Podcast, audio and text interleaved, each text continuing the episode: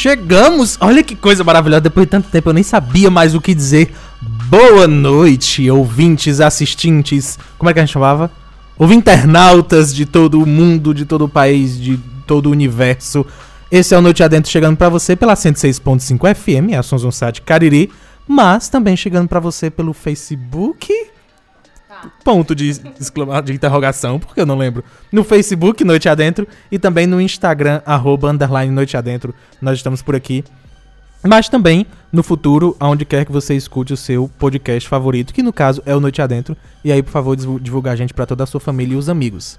Ao invés da mensagem de bom dia no grupo da família, que é inútil, ninguém, ninguém leva em consideração, você manda o pessoal ouvir o Noite Adentro no Spotify, no iTunes, aonde quer que seja. Boa noite, Lívia Leite. Boa noite, João. Boa noite você que nos ouve pela 106.5. Boa noite você que está nos acompanhando pelo Facebook. Ah, agora eu consegui virar a câmera. E você que está nos ouvindo okay. também pelo Instagram. Eu estou tentando monitorar hoje as duas redes sociais para, inclusive, ler os comentários. Então, se você está nos ouvindo, mas está aí dirigindo, continua conosco. Se você está na sua casa e tem condição de olhar o celular e de acompanhar, vem para o bate-papo que você comenta e a gente lê também os comentários de vocês durante é, o Noite Adentro. Se você está no podcast, aí assim, vem um dia. Relaxa e goza, é. amigo. Aproveita. vem Esse... um dia pro ao vivo para participar com a gente. Uh, eu queria dar logo uma notícia antes, porque senão vou esquecer o comentário, para okay. começar a, a, a, convocar as pessoas, agradecer as pessoas que já estão nos acompanhando. Ao longo do programa eu vou anunciar novamente, mas eu já quero começar explicando que nós temos duas fases, explicando o que é o programa do Noite Adentro, né? O que, Por como favor. é que, que funciona. Se você está chegando aqui pela primeira vez, o Noite Adentro é um programa que tem rádio, podcast, live, você já deu para perceber, e tem a interatividade ao vivo. Mas para além disso, ele também é um programa de improviso. Sim, é, nós sempre convidamos alguém, todo sábado nós convidamos alguém para conversar e conversar sobre os mais diversos temas, né? A gente tem apenas uma uma pergunta, que é a pergunta inicial para o nosso convidado ou convidada da noite. E daí em diante a gente sabe tanto quanto vocês que estão nos ouvindo sobre o que é que nós vamos falar. ou seja, nada. Nada, exatamente. A gente só sabe que a gente vai conversar. Num segundo momento, aí a gente tem o Isso Não Cai na Prova, né? Que é o quadro. Para quem não conhece, o Isso Não Cai na Prova é o meu canal no YouTube. É, e aí a gente acabou trazendo ele para cá também, né? Fazendo um quadro. E hoje a gente vai comentar sobre o educação, sociologia e filosofia. O que é que você tem a ver com isso? Uhum. Né? Então a gente vai falar um pouquinho sobre Acha que nada? Acha Não que nada? Você Se vai... segura. Fica Surpresas. aí que você vai descobrir que você tem muita coisa a ver com isso, que isso te afeta diretamente. Bom. E a... aí aproveita pra caramba pra curtir Ai, Noite Adentro. A gente passou um tempo ah, de férias, eu vou dizer isso. Não é porque eu estava destruído e doente e livre de férias, mas a gente passou um tempo não no dentro, mas voltamos e aí você aproveita e consome a gente, e ama a gente, se prepara porque pela medida que o mundo tá indo, querida, a gente vai já ser cancelado por excesso de diversidade, porque isso é algo que está acontecendo por aí. Então aproveita e ama a gente assim o máximo que você puder. E foi minha deixa. Viu? Ah, tá. É porque eu ia dizer. Falar algo.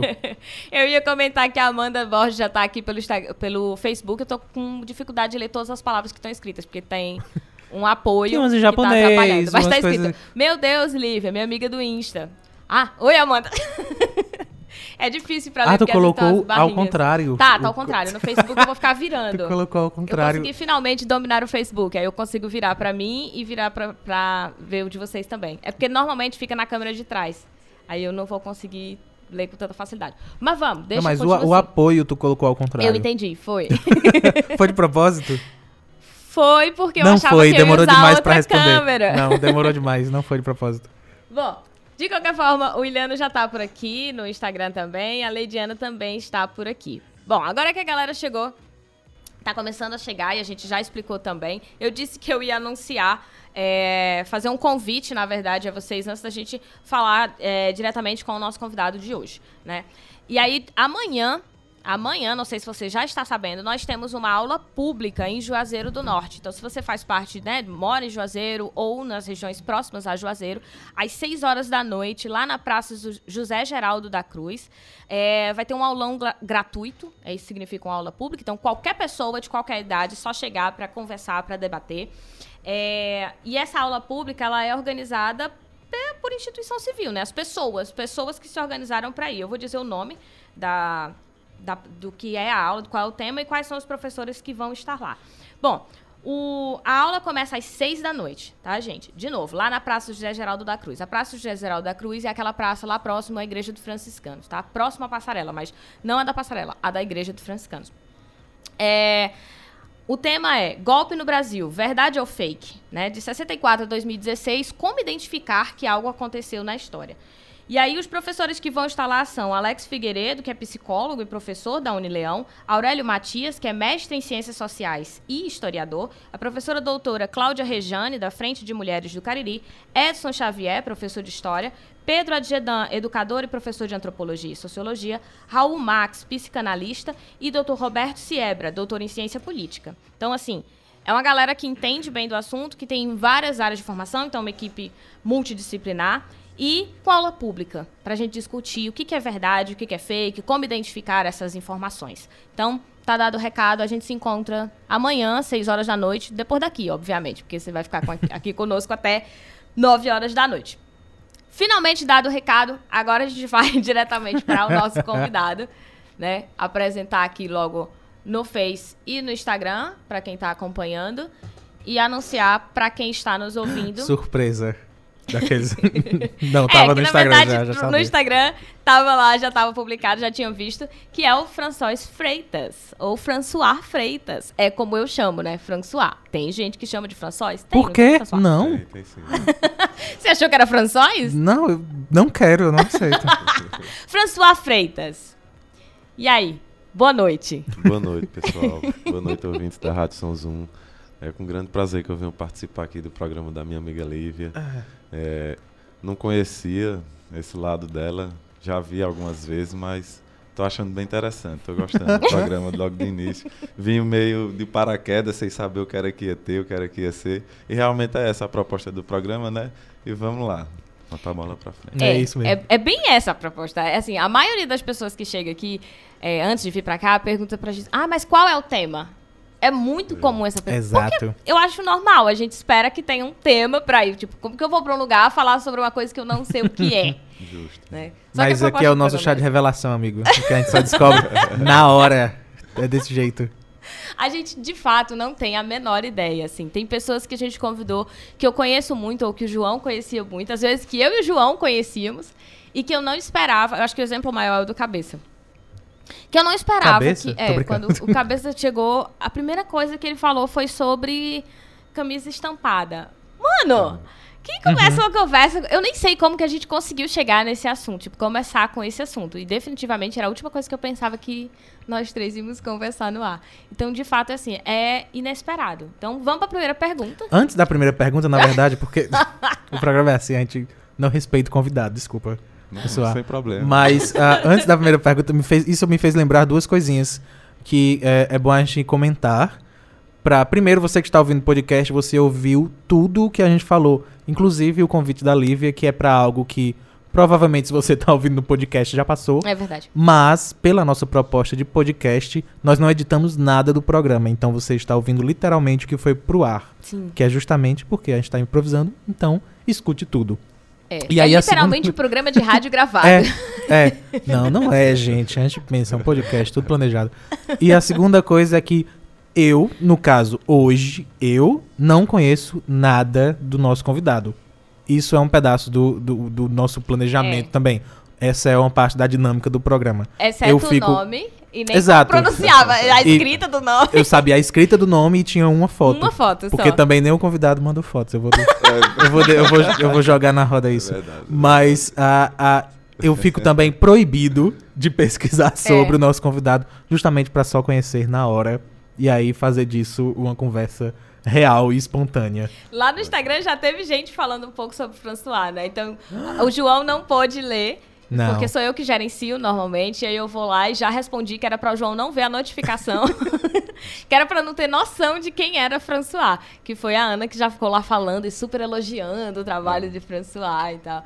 Então, Mas, a, como a vida não é 100% perfeita Tu e leu? nós não temos... Não. Ah, Mas me chegou informações de outra maneira. Ah, Porque a vida é assim, Lívia. Nem Hum. tudo que a gente quer acontece. como que chegou a informação dele, Inclusive, minha mãe mandou um abraço, François. Ah, ser do projeto agora. Porque sim, é do projeto. E Olha aí eu já tá ouvi aí? dezenas de coisas. ouvi dizendo, mãe, não me fala. E saí correndo. Foi super constrangedor jantar de família. Mas ah, foi quase nada. Foi quase nada. Tá, Mas é normal isso. É, normal. já temos gente que conhece aqui o François, tem um monte de gente, a mãe de, de- de João já falou sobre o François, mas Já. vamos fingir. Foi. Mas foi pouco. Foi, foi pouco. Não, a Ela gente entende fala também. já. A gente Ela vai entende falar o programa o projeto, também. Foi inclusive. pouquinho. Mas vamos deixar o François falar e aí você Ok. fala o que a sua mãe falou Por favor, é uma voz grave bonita que eu queria ter Sim. invejei um pouco. Então deixa, vamos ouvir. Vai. E aí, quem é François por François, pra quem está nos ouvindo? Seguinte, François é uma pessoa bem diferente do comum com relação às atitudes, os gostos. E uma pessoa que sempre está se renovando, mudando a forma de entender as coisas, tentar buscar sempre desconstruir o que a gente entendeu para reconstruir de outra forma, para não cair na rotina. Minha, minha principal, o meu principal objetivo do dia a dia é isso, é motivação, não deixar cair na rotina, né? Tá sempre alguma coisa diferente. François diferente. Foi isso que a mãe, sua mãe falou sobre François? Foi exatamente isso. Com essa. não. Não. Não, agora eu quero que você fale. Você fala o que... Não, ela só falou que, que era o, o professor dela do projeto, aí falou muito bem, porque era uma pessoa muito boa. Era, é ótimo. É. É, ainda. E aí falou do casamento, seu casamento, falou umas coisas da vida pessoal, mas isso é besteirinha. Coisa que. Fofoca que a gente faz na vida. Quer dizer, já Então- sabemos agora que ele é casado, já sabemos Eu que ele é sabia. professor, coisa que ele não Sabia. disse, mas que a Não. sua mãe soube nos dizer. E aí, eu vou já entrar nesse assunto de coisas diferentes pra saber o que é isso. Mas agora eu preciso resolver a questão do nome. Qual é, por que essa polêmica, aonde é que definitivamente a gente sabe qual é a pronúncia do nome do seu nome. Do seu porque eu nome. não quis arriscar. É porque é o seguinte, assim, se escreve François, né? Aí é um, um nome francês, aí é que nem Moí, aí chama Moá, François, François. Mas muita gente chama de François também, porque a gente não tá na França. Aí, O quê? né? Francisco também se encaixa com Francisco, mas Tem alguém que te chama de Francisco? já teve, já. Não tem, não tá No minha- momento. Por quê, Sim, gente? mas tem. Sempre o pessoal mais de mais idade lembra, sabe que o nome também se remete a Francisco e, e chama. Vai me chamar de Chico também já. What the Não. ok. Você vê de onde é que o Ok. François foi parar? Foi parar no Chico já. Mas Ok. é de cada um. François, tem gente que me chama de Sóis, tem gente que me chama de Fran, e aí vai. Mas, Eu Só sempre isso. achei que, tipo assim, é o que o nosso pai ou mãe, ou o nosso responsável, a pessoa que cuida da gente, a primeira pessoa chama. Tipo, Uhum. porque a escrita em si poderia ser qualquer coisa. Tipo, o meu nome Sim. não tem acento. Então, se a minha mãe e o meu pai me chamassem a vida toda de Livia, qualquer pessoa que viesse me chamar de Livia, eu ia falar, não, meu nome é Livia. Livia. Porque é muito mais de como a Hum, gente... tu falou isso no ar. É, não, e tem a questão do, do Fran, não é François, não tem acento no O também, é François. é francês. chamar, eu- cada vez eu acho legal porque muda, né? Me chamando de um modo diferente, eu acho legal, tá renovando meu nome. A gente tinha hora. duas alternativas. Renovando, inclusive, o nome. Não é? A gente tinha duas opções de pronúncia. François, a gente tem 15 agora. Foi péssimo eu ter perguntado. Foi horrível, não devia ter perguntado. Mas, pelo menos a grafia é a, gra- a grafia francesa correta, né? Então, a gente pode dizer que é François, Isso. em teoria. Não é Liv Livia? É. Livia. É Lívia, não importa que não tenha acento. Mas é porque realmente podia, tipo, ser François com cedilha, U, A, Sim, H, então... E tem gente que Pelo menos é assim correto. também. É isso que eu falar, deve ser muito difícil pra quem ouve o nome. Se em português a gente ouve ainda erra, imagina o nome que é em francês. Tipo, ah, François. Como que escreve François? Primeira vez Uhum. que eu escutei, eu fiquei, como que escreve Fran François? Mas é Sabe? A pronúncia é muito louca. Mas, que bom que pelo menos o François gosta de ser diferente, então O nome tá caindo bem, né? o nome cai muito bem. Não é? Combina muito. Pelo menos isso. Agora sim, a gente parte pro diferente. O que é ser diferente? Ser diferente pra mim é não seguir o mesmo rumo da grande maioria. Assim, Ah, a gente vai ser sou- cancelado já. Já tá falando. já, tá, já tá derrubando o governo. Pix já. É. Se até a propaganda do PP já foi censurada porque Já quis vamos ser perder. diferente. Pois é, O povo já disse que a gente é bom, né? comunista. E quando eu digo que o povo diz que a gente é comunista, somos nós mesmos. que É, a dizemos, gente mesmo então- que fala isso. Mas vai, desculpa.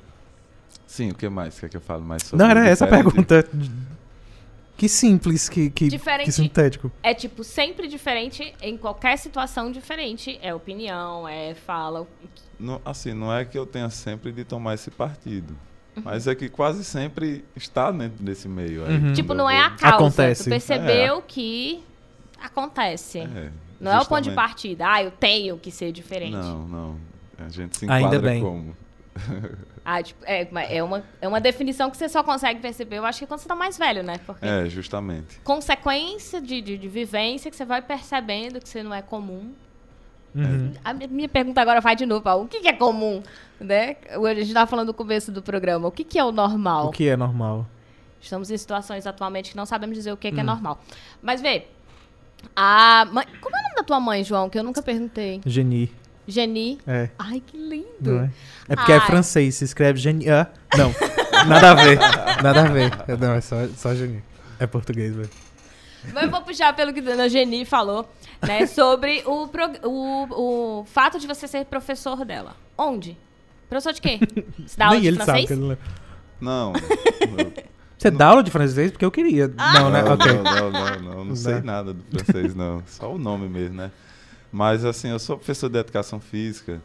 Eu falo a questão do diferente porque a gente, quando entra nessa área, a gente vê um- algo muito comum da prática, Uhum. que é a, questão estética e tudo mais, e entrar naquele no, no rumo que todo mundo vai, da musculação, disso e daquilo, e assim vai.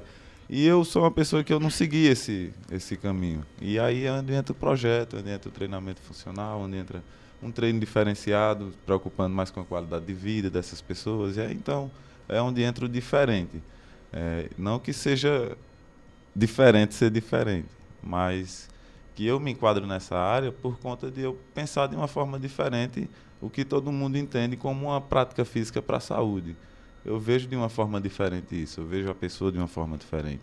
Não vejo como professor de educação física apenas, é um profissional que trabalha físico, trabalha psicológico, emocional. Muitas vezes a gente chega até a ser psicólogo Uhum. em certos momentos. E no projeto mesmo em si eu tenho visto muito que é o mais importante é essa área, a parte mental. E aí eu venho me apaixonando cada vez mais por esse lado, de não se preocupar só com o estético. E aí eu aprendi muito com o pessoal da melhor idade isso aí. É, eu já fiz vários cursos em vários locais, mas o que eu tenho aprendido com eles não, não chega a ser perto nem nem de perto do que eu já passei em outros cursos que a gente paga caro e tudo mais. Mas é algo que engrandece demais a gente, essa questão do trabalho com o pessoal da melhor idade. Para mim, hoje em dia, é um dos que está mais no, no topo da minha lista de tudo. Quando tu chama projeto, tu tá falando de um projeto que é teu, É, isso mesmo. né? E aí, o que, que- projeto? Projeto de quê? Projeto Você é dá aula. Deu pra perceber que é um projeto que ele dá aula. Com a melhor idade. É, Isso. pronto. Mas faz o quê? Joga coisa no pessoal? Conversa? Não, tô brincando. conversa, Conversa conversa, muito. a gente brinca, faz exercício físico, que trabalha a parte coordenativa, memória, equilíbrio. É uma prática física que a gente faz um ar livre, usa a praça, a gente usa alguns ambientes, ocupa né, o local para poder fazer exercício e a gente está migrando. Onde aparece um local que dá certo para a gente fazer, a gente vai. A gente Inclusive, fo- esse foi um dos comentários que ela me fez, porque que o projeto acabou precisando mudar de local algumas diversas vezes, inclusive por causa do chão. É. Porque uma das preocupações era que o chão ah, fosse choque, o reto o suficiente para as pessoas permanecerem em pé. E isso faz diferença. né? Faz, faz. A gente já migrou por uns, uns cinco locais, eu acho. Isso no por Crato, conta- né? Isso, no Crato. Isso por conta de ou o local fechar, ou a gente não, não ter como continuar lá por, por alguma, algum motivo local, do local, de não deixar a gente continuar, uma obra. E o chão, ultimamente, foi o chão aí, esse problema que era muito desnivelado. E para o pessoal da melhor idade é mais complicado. Para cair é mais fácil, aí a gente fica muito retraído, não se solta. Porque a Uhum. ideia do projeto é essa, é mais a diversão entre elas, né? E aí se você fica muito preocupado com alguma coisa, não sai. A gente fez um tempo porque, enfim, era o local que, que dava dando certo pra gente fazer. Não, e que inclusive, pelo que eu entendi, é pra elas treinarem justamente pra não precisar cair. Aí você ficar no lugar, tá com medo de cair, fica É, difícil. Né?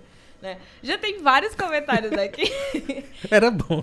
E eu- É, tipo, era uma das, uma das vontades, era evitar a queda. Era né? evitar exatamente a É. queda, mas não, não pelo medo, né? Já que assina, porque eu preciso. Às vezes eu caio só em pé, parado eu caio, mas vamos lá. Ah, mas o François não tem só projeto, né, François? Não, tenho não.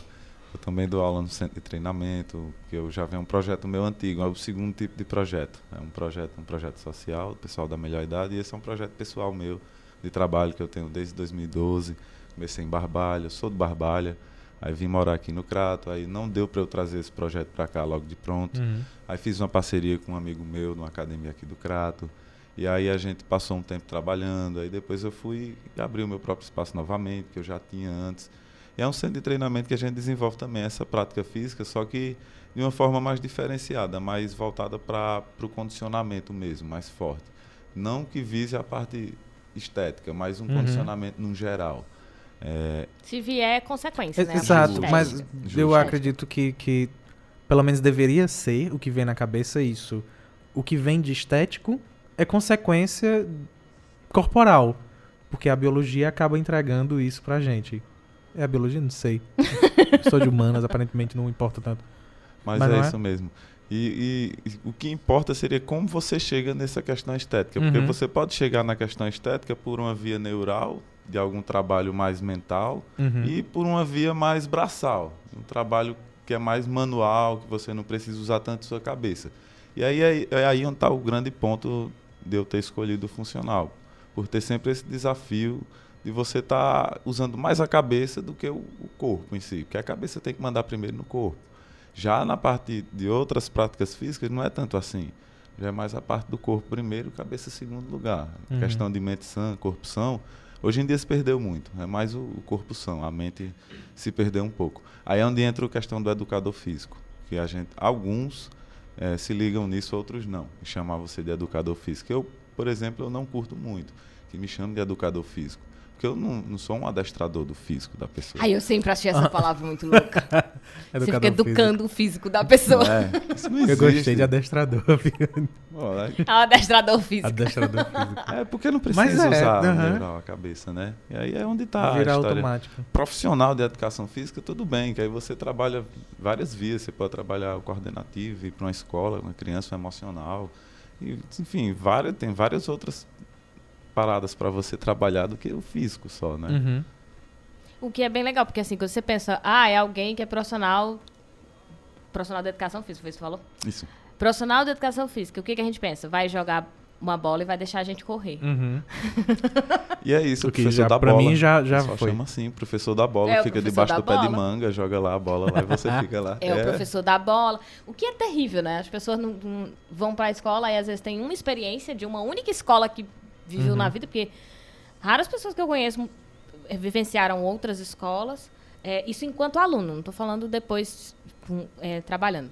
Aí chega, tem uma experiência e acha que todos os outros professores, todas as outros profissionais são aqueles que jogam uma bola. E muitas vezes esse professor de educação física que jogou a bola nem era formado na área. Verdade. Né? Ele tava lá porque Uhum. Verdade, o, o professor de tudo, né? Diz É. o professor de história que tá dando aula de educação Exatamente. física. E Hoje a em dia gente não, tem tá falando tanto, do né? Estado, tá, gente? Porque muita gente É. pensa que isso funciona na rede pública. A gente tá falando da, da rede privada, principalmente. Com certeza. Com certeza. É, e essa questão aí a gente bate muito também quando a gente vai pegar os estágios. Aí a gente vê o quanto os alunos ainda condicionam o que você deve fazer. Há muitos só querem o futebol, só quer a Uhum. bola. Uhum. E aí tem que partir de você fazer o diferente. É onde entra a história do diferente. Eu, eu sempre gostei muito da parte do atletismo, de corrida. E de vai ter lutas. aluno que não quer nada também. Vai. Mas Não, você. E o aluno que tem que escrever? Que você fazer a parte teórica de, de, de para estudar sobre o corpo, ou sobre como que aquilo afeta o teu desenvolvimento. Se você inventar de colocar isso, então... Eu não sei se todos fazem, mas eu já vi professores tentarem fazer isso. E os alunos querem fazer rebelião, assim. É, porque pensa que é só prática Uhum. É. física. Uma só aula prática. De um Só esporte prática. específico. A gente, eu, a gente encontrou algumas, eu digo a gente, que era eu e uma amiga minha, que a gente fazia os estágios, a gente encontrava muitas barreiras para fazer isso. Porque ela não era do futebol também, e eu também não era. E aí eu, inclusive, não sou ainda, não, não sou, não gosto. Ai, Acho obrigado. muito perigoso, mas vamos lá, isso aí é coisa. É, eu também parte. discordo. Mas essa questão, quando eu ia, eu, eu passava atletismo e passava artes marciais. E eu tinha, sempre tem essa questão de falar, de, de, de gostar de, de, falar um pouco mais. E aí eu levava eles para a sala e eles ficavam, porque eu levava um short de uma, de uma luta, levava o bastão do atletismo, levava alguns vídeos, algumas coisas para eles verem. E eles gostavam daquela uhum. história. Aí no final. História, gente. O povo precisa gostar de história. precisa entender o passado, entender como é que chegou a usar. Por que, que é aquele short? Justamente. Como que aquilo ajuda uhum. no, né, naquela atividade. E mesmo que não seja exatamente história, mas tem que entender que existem outros esportes e outras Sim. versões da mesma situação. Um esporte não é só aquilo. Lívia acabou falando isso e cabe pra vida. Uma pessoa tem uma experiência e acha que só existe aquilo. É. Isso cabe demais para todo mundo que tá ouvindo e a gente que tá falando também. É verdade, a história da convicção, né? Que é um, é um perigo. É, eu, eu passei, cara, por acho que 11 ou foi 14, eu não lembro muito bem, escolas enquanto para completar meu ensino médio do, do, do, fundamento. Sim. Isso são mais escolas do que anos do, do ensino, do que séries. Mas aí as contas, eu acho que tem uns 11. Não. É, deu uns, uns 11 é, escolas. Então, assim, eu tive experiências com diversos professores. Mas, no geral, o que a gente recebia de aula era isso. Era futebol, uhum. vôlei no máximo, Sim. assim, handebol. handebol. Só que aí eu fui para outras escolas onde eu tive a opção de natação, eu tive a opção de basquete, eu tive a opção de atletismo. Né? Claro, o atletismo eu vim ver no Instituto Federal. Só. Né? Eu não tinha escola que me, me ofertasse aulas de atletismo, sabe? E eu teria muita raiva se alguém tivesse me ensinando atletismo, porque eu odeio correr. Mas eu compreendo por quê. Ó, o professor já deu salto, a questão vai. do odeio correr. do odeio correr, ó. É porque muita gente fala assim... Ele ah, deu um pulo aqui corrida, e deu duas voltas na mesa. Não, calma aí. Porque tava pensando na minha cabeça aqui uma ideia que eu ia falar e colou bem na hora da... Falar sobre isso aí. Vai. Porque existem várias outras práticas que eu posso fazer que envolvam os mecanismos da corrida. Uhum. Você não uhum. precisa estar tá correndo para correr. Pode andar. Você pode ali. fazer algumas práticas que... Obrigada. Obrigada, senhor. Vocês estão ouvindo, gente, ó. Não precisa correr. Não precisa correr. É, mas... Inclusive, você vivencia isso. É, é, assim, Atualmente eu voltei a treinar com o François. Você anda também. Atualmente, eu, ele falou que começou em 2012, você falou? Isso. Eu comecei a treinar com o François em 2013, então. Acho que tinha seis meses que ele tinha começado Isso lá mesmo. em Barbalha. Eu me lembro do dia que você foi lá, que a Yuki levou você lá. Que eu não conseguia, tipo, Olha. levantar nada. Um abdominal, assim, não saía do chão. E eu não conseguia não levantar sem colocar o cotovelo para me apoiar. Né? Era terrível. Mas fui. E aí, assim, é, desde sempre eu não gostava de correr. E eu tava falando que eu, eu não gosto de correr, mas eu sabia que ele ia reclamar. Quando ele pulou ali na cadeira, eu falei, ih, já sei o que ele vai dizer. Porque tem, tem alguns exercícios que a gente faz que eu sei que, inclusive, ajudam a melhorar a postura. Por exemplo, se eu for correr, né? Mas aí eu sei que eu tô lá organizando a minha postura e eu digo, ah, se eu corresse seria assim. É isso que tá passando na minha cabeça. se eu estivesse correndo, eu estaria com essa postura. Pena que eu não gosto de correr. Mas eu tô exercitando, né? Justo. O que eu deveria exercitar correndo. O que é ótimo, porque eu não gosto de correr, não é exercitar isso. ok. E, assim, e muita gente acha que eu, que eu corro, que eu gosto de correr também e tal. Não eu vou para umas duas, três corridas que tem aí para me testar a minha parte. Uhum. Mas eu não, também não sou o cara que tá correndo na rua, também não gosto de correr em si, mas admiro demais até onde o que você faz para chegar até aquilo ali. Mas para eu estar tá ah, correndo. Ah, admirar direto, eu admiro muito, filho. Não. admiro ah, demais. Mas admirar e participar, né? Deixa eu ler os comentários aqui que tem muita coisa, pessoal que foi chegando aqui, ó. É, a Simone, que mandou um oi. Ai, meu Deus, é muita gente, peraí. É, o Martim tá por aqui, Leidiana já tinha comentado, o Pedro. Só fala perto do microfone um pouquinho. Ah, é, desculpa. O Ravi. A Daniela colocou assim: um cara 100%, François. Daniele. Não, Daniela de Louva. Oh, eu vou ler do jeito obrigado. que tá o arroba. é, porque eu não sei como é que é o nome das pessoas. Ah, quebrou o celular, meu Deus. não é meu, aí é mais difícil. o Martim colocou boa noite a todos. Simone, boa noite boa a noite. todos. Boa o George, que chegou por aqui. O Williano, que fez uma piada infame que ele colocou o melhor ah, nome para alguém da área de física. Isso antes dele falar que era da área de, de, de física, de educação física, amigo. Uhum. Mas da área. Ah, não, ele botou área física. Vem com o François. Oh, oh. Oh, Jesus. Eu- e eu, Eu li, eu gosto. falei, eu não acredito que eu vou ter que ler isso. Mas essa piada aí não é nova não, viu? ah, olha, bem já feito. fizeram já no tempo da escola. Um Perdeu, de- coisa antiga. É. Já nem vale mais. Foi Iliano. É claro que foi. Foi Iliano, Óbvio que que foi foi. Parabéns, inclusive.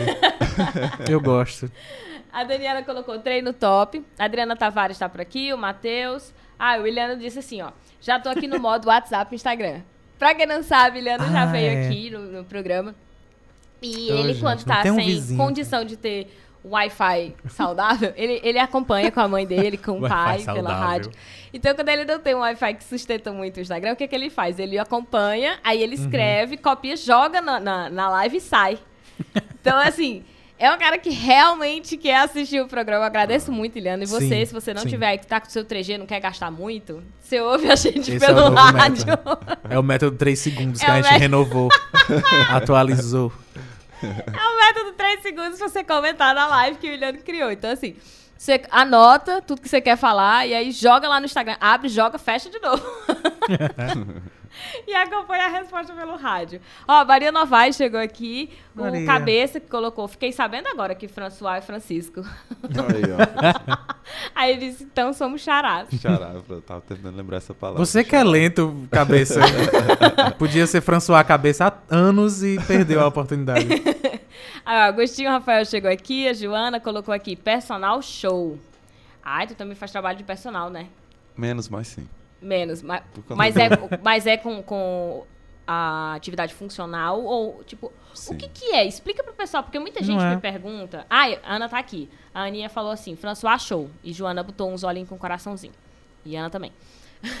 a, explica pro pessoal, mais ou menos, o que que significa um treinamento funcional. Porque, assim, eu já disse que eu Uhum. treino com o François desde Funciona. 2013 e eu, tipo... funciona muito. pra quê, né? Funciona pra quê? Mas é isso mesmo. E aí eu comecei a sair várias vezes.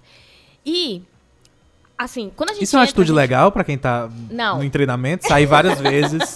Mas é assim E mesmo, dia né? sim, dia não, aparece quando quer. Começou Não, em não, não, não, não. 2013. Quando eu vou, eu vou sempre. tipo, é muito raro. Quando, Quando eu eu tô vou. indo. Não, quando eu vou, eu vou também, Lívia. É uma vez no ano, mas Não, quando não eu é vou, igual eu tô lá. da Xuxa, quando eu vou, eu vou. Quando eu vou, eu tô lá também, mas é nunca tipo, vou. quando eu começo a fazer. quando- por exemplo, agora. Agora eu entrei numa rotina. Aí eu tô indo todo. É muita disponibilidade É. de tempo, né? É. Da pessoa também. Aí Desde eu dia vou. 3 de abril que a gente tá indo. Entendeu? Dois meses. Aí eu vou todos os dias das aulas, assim, vou. Né? Mas aí eu abandono. Aí quando eu abandono, Abandono eu mesmo. abandono mesmo. também não vou mais, nenhum. Aí fico dois meses, aí volto. Mas muito bem, isso é dedicação, Lívia. Se abandonou, dedica-se também ao abandono. Acontece É assim. verdade, né? Acontece assim. E desde, tipo, desde 2013 que, tipo, várias pessoas que eu conheço passaram a fazer o funcional, né? Seja porque souberam que era e a gente acaba convencendo essas pessoas, porque assim, eu acho o François muito modesto quando ele diz assim, ah, é, é um treino diferente. É impossível alguém entender o que, que é um treino É diferente diferente, só é. pelo diferente, né? Pelo, pelo meu olhar, como aluno e como as pessoas que eu conheço, que conhecem o trabalho do, do, do François, e pelo que eu leio, as pessoas comentando, inclusive essas pessoas que estão aqui colocando, por exemplo, a Joana está colocando, conheçam melhor o funcional da região, funcional Spartans, o orgulho de ser aluna de François Freitas. Mas Eita. olha, gente. resolveu. Olha. Obrigado, Joana. A gente vai dizer onde é que Você fica, tá, querem gente? desconto? Vai, vamos. a Aninha colocou a cara. A Lívia tá indo, ó, tá vendo? Eu falei. Ela tá lesionada, ela tá lesionada. E a. Daniela colocou, concordo com Joana. Então, assim, é, o que, que é o que é o diferente? O que, que eu percebo, né? A primeira coisa, quando o François diz assim, ah, é, não é só uma preocupação estética. A Uhum. maioria dos lugares onde a gente vai, as pessoas perguntam pra gente, qual é o seu objetivo aqui? eu falei isso essa semana pra ele. Eu falei assim, ah, eu cheguei no lugar e a pessoa assim, qual é o seu objetivo? Eu falei, saúde, amigo. né? Eu vim fazer exercício. Não é porque eu tô nos- querendo passar meu tempo. Não é porque eu tenho nada pra fazer. Eu vim buscar, sa- lá. né? Melhoria de Eu saúde. tinha olhado querida, eu não sei meu objetivo lá fora. Como é que você quer que eu venha aqui e descubra já agora? Não. E aí eu descobri que o cara marcou alguma coisa lá. Eu perguntei pra ele no cartãozinho quais eram as opções que eu tinha. E não tinha opção de saúde. A opção que tinha lá era. ok. Como é? Era emagrecimento Hipertrofia. e hipertrofia. Só tinha esses dois. Só duas. Então eu só poderia ir Até pra a uma enquete do academia. Instagram tem mais, Pois gente, é. do que o teste novo. que Exatamente. E aí tinha lá a opção ou eu posso crescer meus músculos ou eu posso emagrecer. Uhum. É. E eu falei assim, Escolha, querida. Não é assim E se não.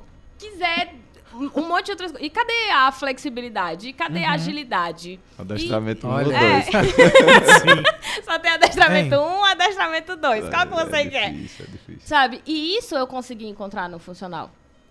E aí, assim, quando eu vou, e é é uma coisa também que eu escuto das outras pessoas, que quando ele fala assim, ah, é diferente, é.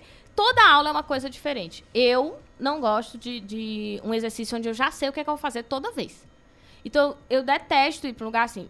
Claro, quando eu ia pro vôlei, quando há muito tempo atrás eu treinava, por mais que eu soubesse mais ou menos o que era que ia ter, que eu sabia que eu ia jogar, que eu sabia que ia ter treino, não era igual o treino. Eu tinha professores que me davam treinos diferentes. Eu sabia que naquele dia eu ia treinar uma coisa, então eu tinha uma uma aula um pouco diferente. Eu não ia só pra uma máquina e aí depois outra Fazer máquina, depois outra coisa, máquina né? fazer a mesma coisa. E aí repetia no E aí, dia repetindo sim, dia no dia seguinte. É, dia sim, dia não, eu tava repetindo aquilo. Pra mim, isso era muito chato. Então, quando eu descobri o, o funcional, quando a Yuki me apresentou, que a Yuki também já esteve aqui, já foi entrevistada Olha que por nós. testemunho, gente. Quando a Yuki me apresentou, eu falei, ah, isso aqui faz mais sentido pra mim. Uhum. Né? Aí tinha os outros detalhes, que era, por exemplo, o fato, na época. Aí quando chegou, eu disse, qual é o objetivo? é, não teve essa pergunta de qual é o objetivo. Olha, ganhou livre aí. Na minha cabeça é assim, mano, é você que tá oferecendo o exercício. É você que tem que saber pra que, que ele serve. Não sou eu. Eu, não, eu venho fazer uma prática.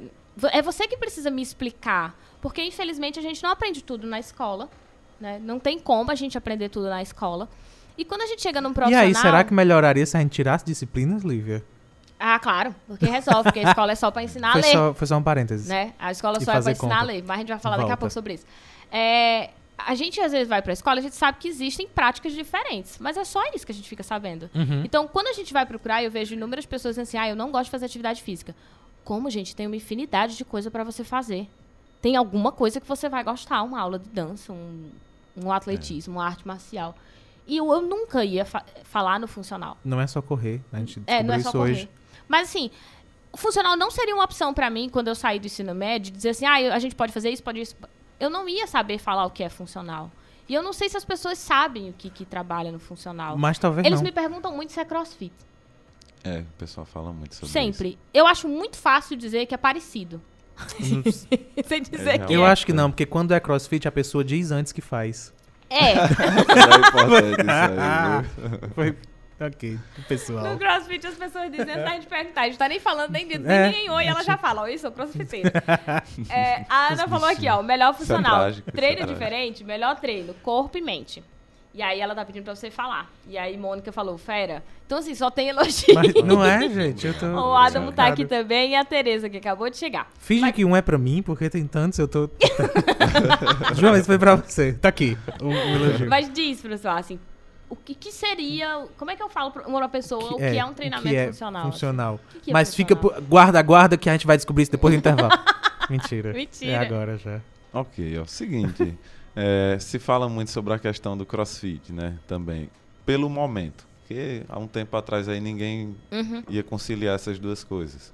O funcional antigamente era mais conciliado aquele da Solange Frazão. Não sei se vocês sabem quem são. Aquela Eu mulher sei. acima da bola com um shake aqui, fazendo aquele negócio. Pronto, muita E ela ficava na TV, não é? Caramba. Fazendo os exercícios, vendia uns livrinhos. Eu tenho você- Isso queimou Ah. o nosso filme muito tempo.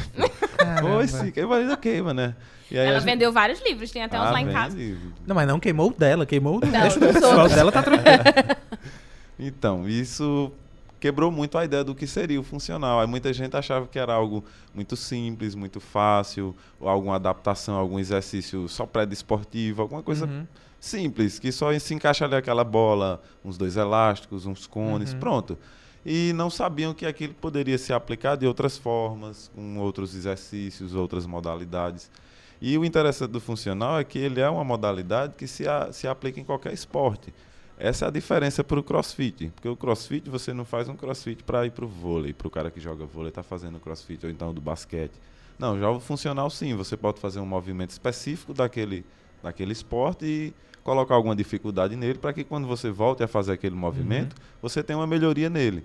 E isso seria o funcional, no meu entendimento. Você fazer o seu corpo trabalhar de uma forma que funcione melhor. E para isso, para que entre nessa parte de, de, funcionabilidade boa, você tem que entender as interligações musculares, como é que faz aquele lá, como é que chega de um lado para o outro, o que é que eu vou fazer para melhorar um músculo X, eu preciso mexer no Y. Então, é algo que é mais difícil de, de se entender quando a gente vai pra, passar para vocês. Uhum.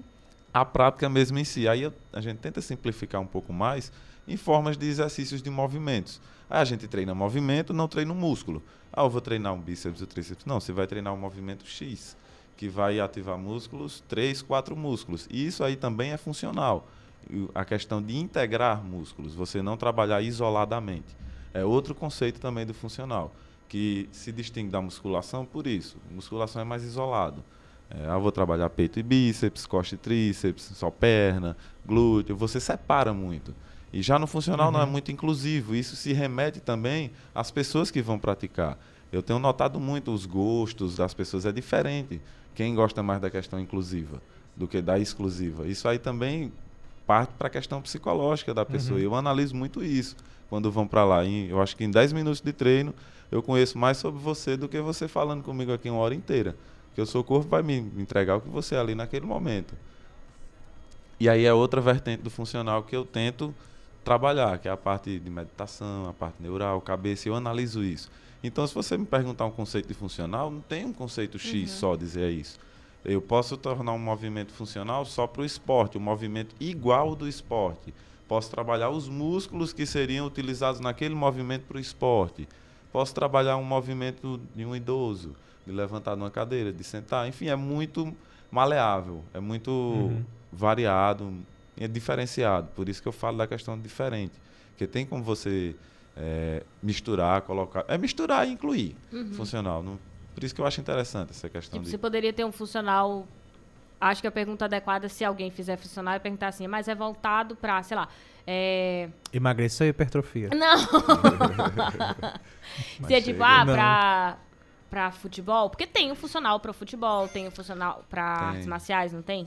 Tem. Mas aí tem como você misturar tudo. Tem. E a ideia é essa, ao diversificar a prática. Eu é, possibilitar a você uma prática que você não teve em algum momento da sua vida. Uhum. Não é porque você nunca lutou Muay Thai ou Jiu-Jitsu na sua vida que você não vai fazer um movimento deles.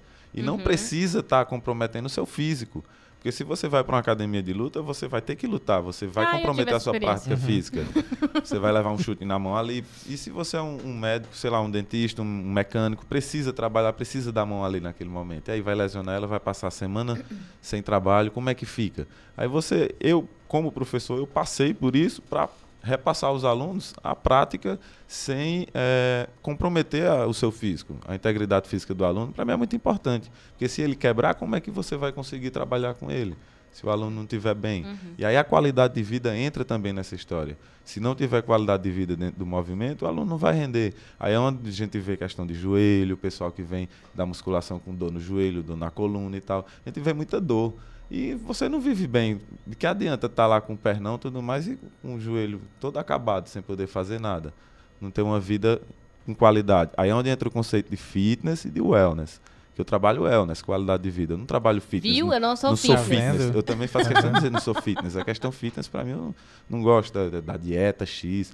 Mas fora do Instagram ninguém é, gente. Então não se preocupa. verdade, verdade.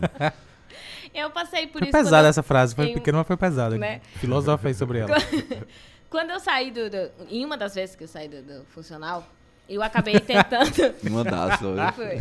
É, Desse ano. Das. Não, não foi esse ano. Mas assim, eu tentei ir pra Muay Thai. Eu não conseguia vir pra cá, eu não moro no, no Crato, né? Então, assim, tem outras dificuldades para eu chegar. Nunca foi porque eu não queria ir para as aulas. E aí eu acabei indo pro Muay Thai e me perguntaram isso, assim, se eu já lutava.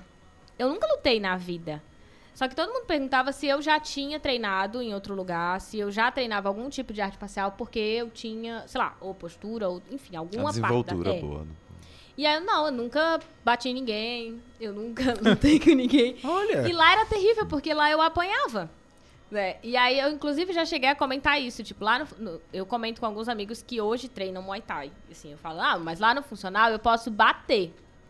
Eu bato no Bob, eu bato no François, não no François, porque ele usa as proteções, mas eu bato no, no nos, aparadores, nos aparadores, isso. no saco de boxe e tal. Tudo eu bato que tem lá. Mas eu nunca apanho.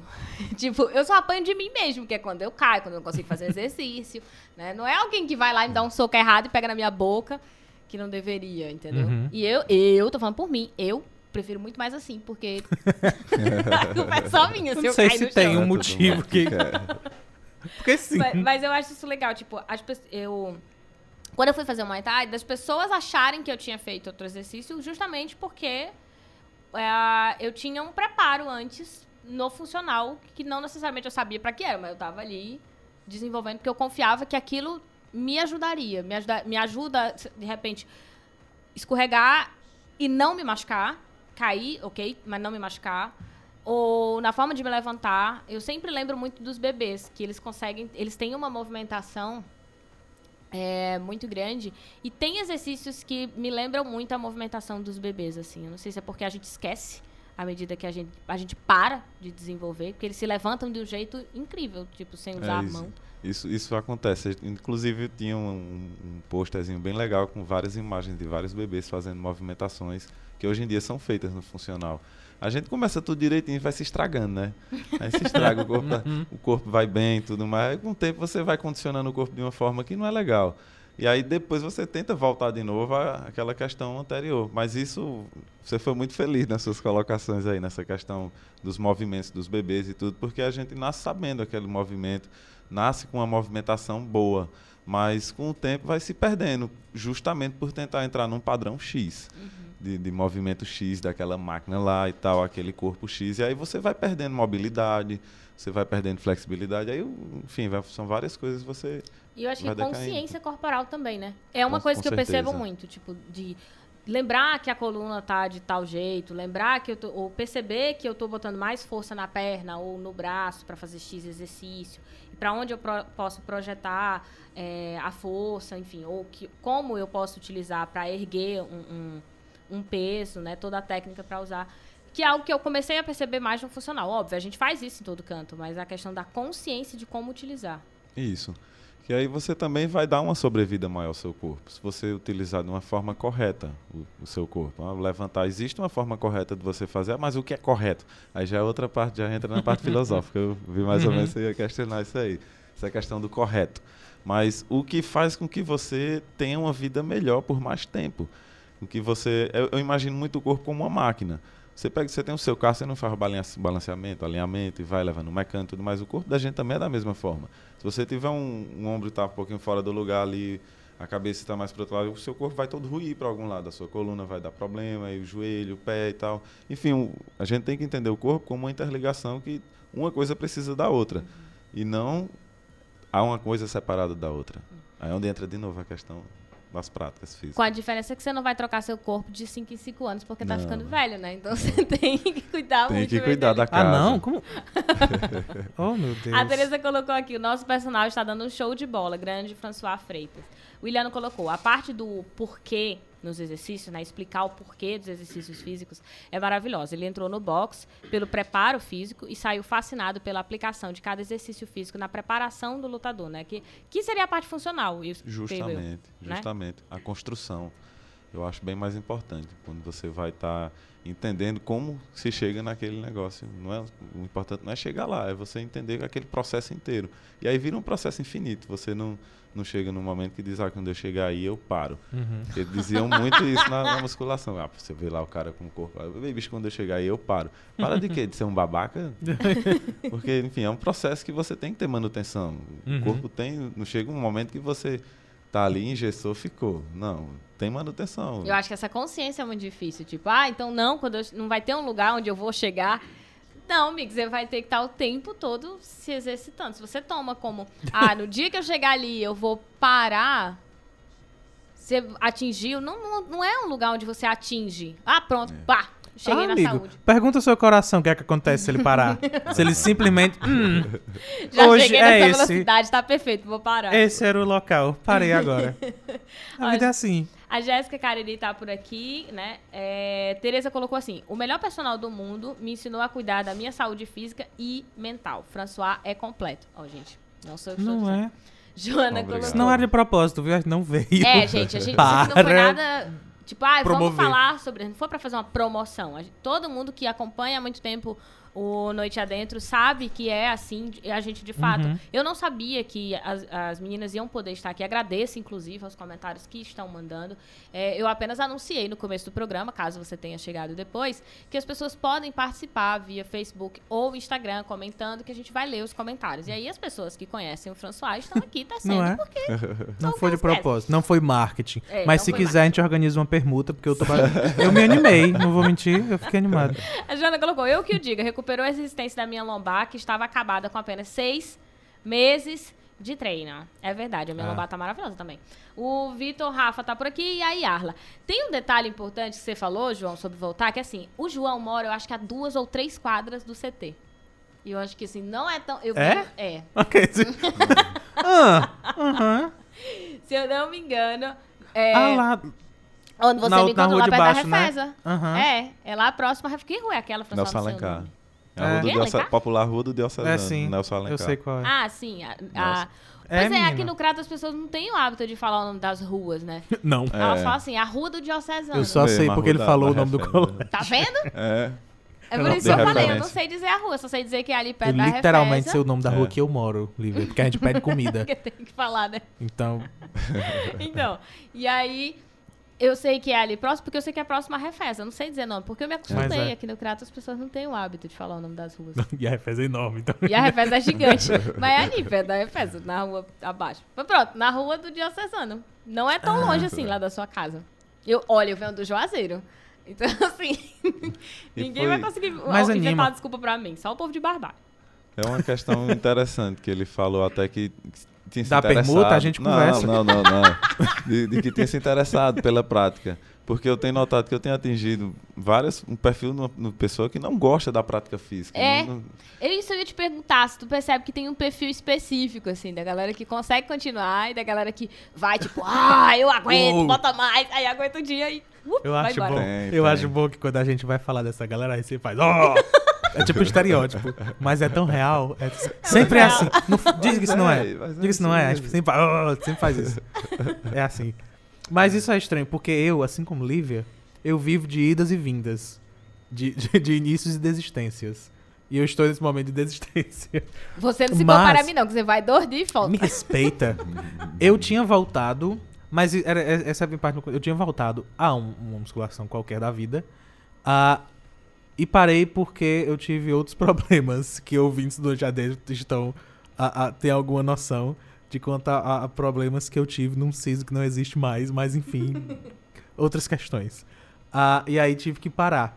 Mas isso me fez também perceber, porque eu estou em momentos de, de tomar um rumo na minha vida e voltar ou não, mas isso me fez perceber. Eu não sei se idade ou, ou consciência psicológica ou maturidade, mas você começa a chegar naquele ponto que Lívia a, a mencionou, de não querer aquela mesma rotina chata de chegar e saber o que é que vai acontecer. Mas eu não sei se isso é pra todo mundo, não, João.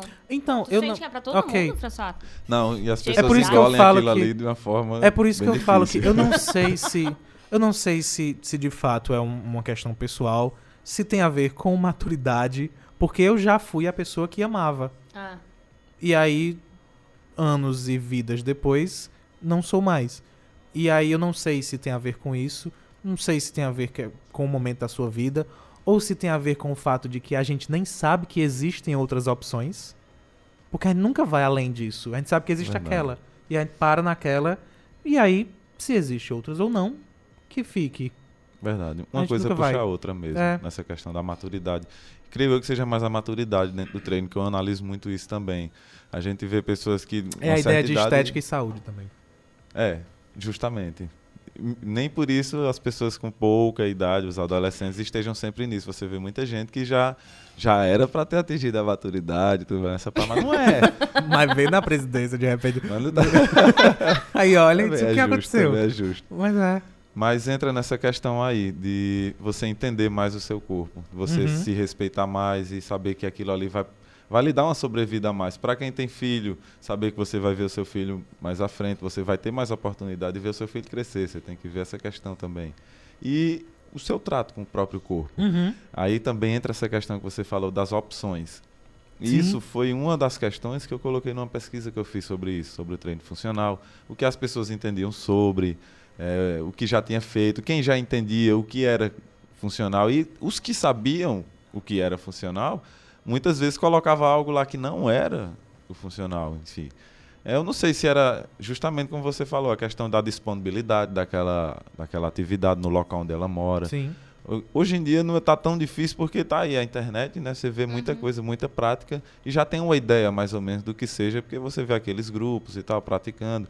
E tem uma ideia melhor do que era antes. Porque esse, esse foi um boom, um tempo desse, essa questão da Melhor do internet. que não salão de faz. fazão.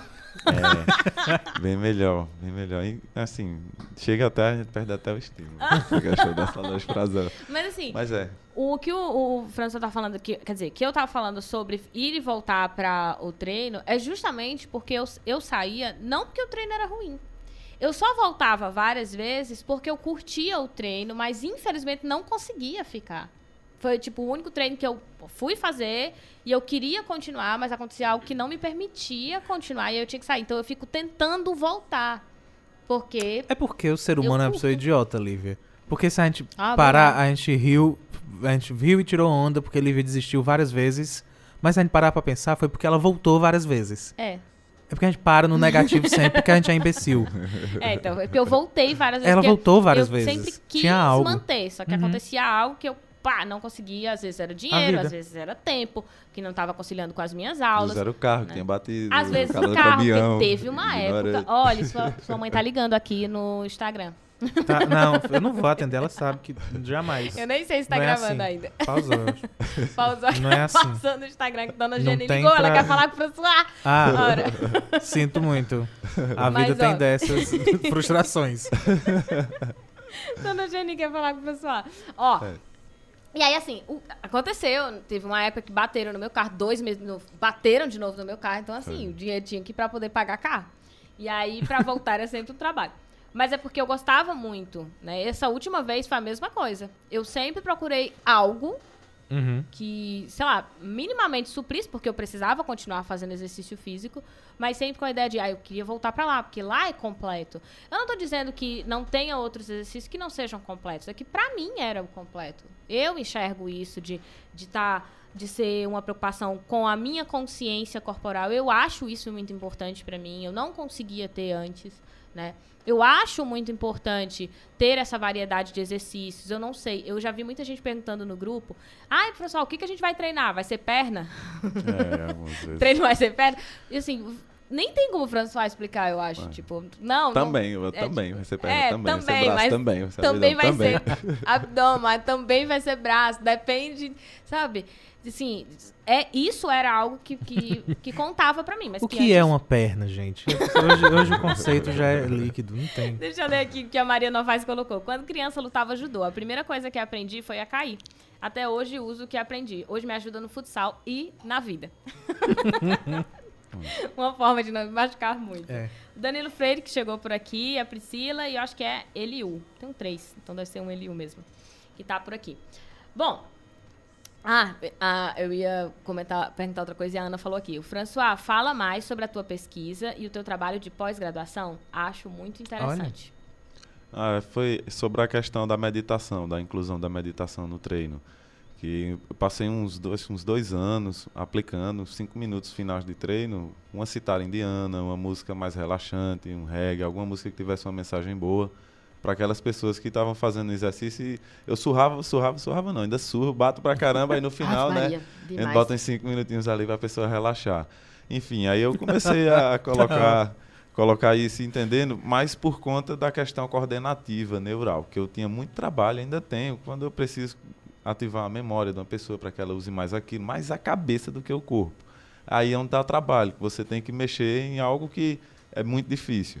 Aí eu entendi que a meditação iria me ajudar demais nessa questão. Aí eu comecei, né, colocando e fui entendendo, vendo que as pessoas estavam limpando um pouquinho mais a cabeça para escutar o que eu estava falando. Uhum. Porque muitas vezes eu falava, entra aqui, sai aqui. Eu acabo de falar para você e você, o que é que eu vou fazer aqui agora? Eu costumo até brincar dizer que é, eu já vi missa de corpo presente. que tá o corpo lá, o cara já foi. Mas aula de corpo presente é a primeira vez que eu tô vendo. A pessoa tá lá e a cabeça tá lá não sei onde, Uhum. pensando no outro canto. Aí é onde eu tive que eu já vi entrar. umas aulas dessas. É, eu que... já vi várias, eu sou professora. Ô, como professora, tem várias. Complicado, Mas complicado. assim, e- é, isso que o François fala, em outras palavras, é o seguinte: ninguém usa celular na aula. Que é uma é uma coisa que eu tem- não, ninguém usa. Nem lembra de. Tem- a maioria deixa desligado ou deixa tocando. Não é um hábito, enquanto ele tá. Porque no começo tu vai instruir como é o exercício, né? Tu vai Mas tem um momento todo no meio pra gente tirar uma foto e postar no Insta. Não, no ver- máximo, no final, Meu se pedir Deus. pra ele saindo a- uma turma pra entrar outra, assim. Meu Deus. Não tem possibilidade. Vai encerrar o Instagram. Não tem possibilidade de, tipo, no meio da aula você parar pra ir tirar uma foto no espelho. Até porque não tem espelho. Não tem Não, espelho? não Como é que a gente vai espelho. Ah, É se ver e alimentar a própria Pra vaidade. mim é ótimo, porque eu não lembro Não- do meu cabelo não, assanhado. Então gente. ele fica todo desgrenhado e eu. Ah, eu sempre fico assanhado também. O espelho, ao meu ver, é o professor. O professor é quem tem que dizer o que é que você está fazendo de certo ou errado. Ajudar a ver lá, o seu espelho está sendo eu vendo você lá, ajusta aqui. E é onde você desenvolve a consciência corporal Aham. também. Sim. Sem precisar estar olhando no espelho. Espelho o não que é que tá serve de fazendo. nada. Serve de vaidade apenas. Eu fui esses dias, uma- eu fui pra academia A prova sou muito eu estranho dirigindo. o espelho. Eu falei assim, Tira a "Por que tem concentração, espelho?" né? É, eu perguntei assim, Quem é essa? espelho que é esse que tá do lado? Não, é pra você olhar. E eu ficava, por quê que eu tenho que ficar Pra olhando quê, querida? Eu tenho pro exercício que eu tô fazendo?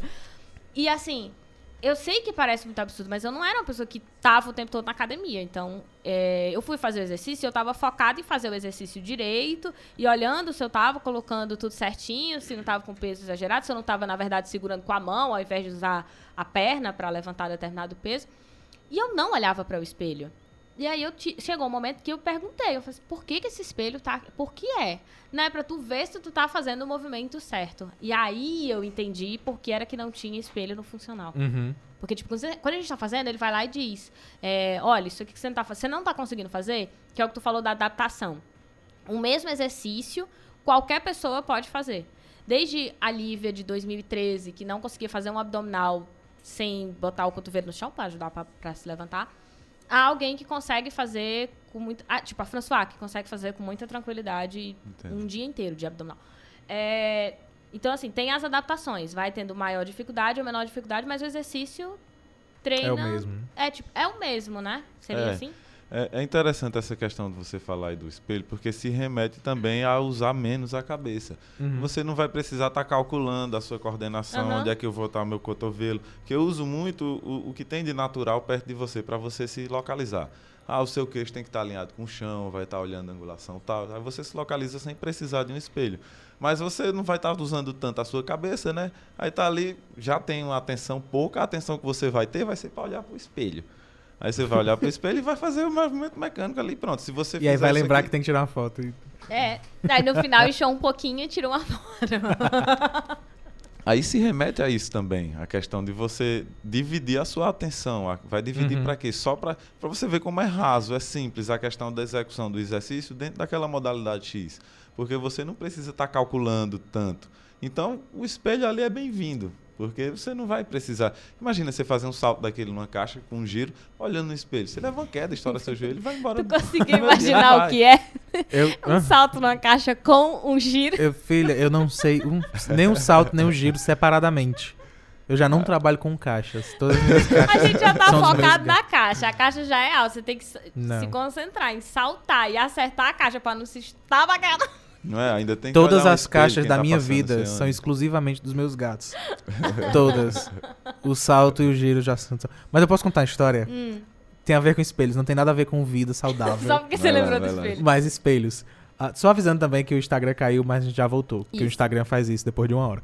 Ah, mas, lembrando de espelhos, o quão espelho é puramente vaidade e quanto a gente faz isso diariamente até sem perceber.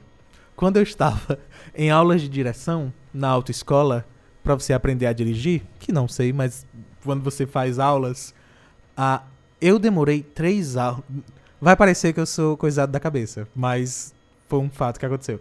Ah, eu demorei três aulas para perceber o, o espelhinho que fica em cima, que tem a função de você olhar para trás e ver se está vindo Uhum. algo. Mas como eu não tinha costume de usar um espelho pra ver o que estava atrás, toda vez que eu olhava pra aquele espelho lá de cima, eu me olhava. Ajustava pro rosto. É, Eu eu, que eu, me olhava. Olha que louco e perigoso. Olha que louco e, e sem sentido. E muito perigoso. Eu me olhava exclusivamente. Depois de umas três aulas Eu acho práticas, que não é pra ficar me olhando Práticas. quando eu dirijo. depois de três aulas retrovisores práticas, também, eu já não, tinha né? dirigido pela cidade inteira. Foi que eu parei e disse, aquele espelho não era pra ser pra mim. Aí eu entendi que era lá pra trás. Mas e olha o perigo.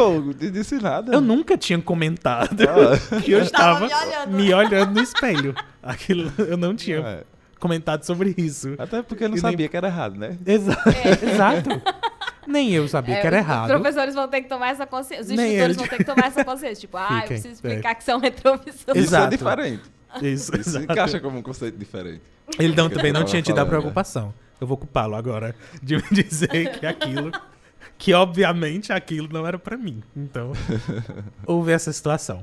Não matei ninguém, nem atropelei ninguém. Mas vamos, que a gente, Por a, sorte. a gente já tá passando de 8 e, e 13, mas eu queria Ah. que o François concluísse, que a gente ficou interrompendo várias vezes. o resultado. Tipo, tu consegue perceber Ah, é. hoje, porque no começo tu não usava meditação. Né? Tu falou que tá, fez o teste há uns dois anos. Já tem dois anos ou mais. Porque tu fez para a pós-graduação. Foi. Fi- não, não fiz pensando nela. Eu já eu vinha fazendo, Vinha fazendo por si, porque eu queria melhorar a prática mesmo em si, que é muito trabalho que a gente tem quando você pega o pessoal que vem perturbado mesmo da cabeça. Tem uma galera que vem com a cabeça cheia de, de problemas. Você de falou olhando pra mim, eu queria saber por quê. Não, não, Não, eu tô brincando. porque tá aqui. Tô brincando. Mas enfim, aí eu pensei sobre essa questão de como eu poderia chegar até ali, até a cabeça daquela pessoa que está muito acelerada. E só com a meditação eu Uhum. consegui isso, né? Aí entra outra, outra questão religiosa, barreira, tem gente que pensa que é ligado mais à religião. Sim. Aí alguns é uma porcentagem pequena, mas tem também os que não, não fazem por conta de, de pensar que tem alguma questão religiosa no meio. Tem as que é- são mente aberta realmente. É porque a gente ainda confunde fica botando uns espiritualidade mantras lá, é, com religião, com exatamente. religião. É. Se É. limita, né, a, a religião. Aí ele põe uns mantras lá, o povo pensa, o que é isso aí que estão é. dizendo? É, o posicionamento que a gente vai que fica sentado.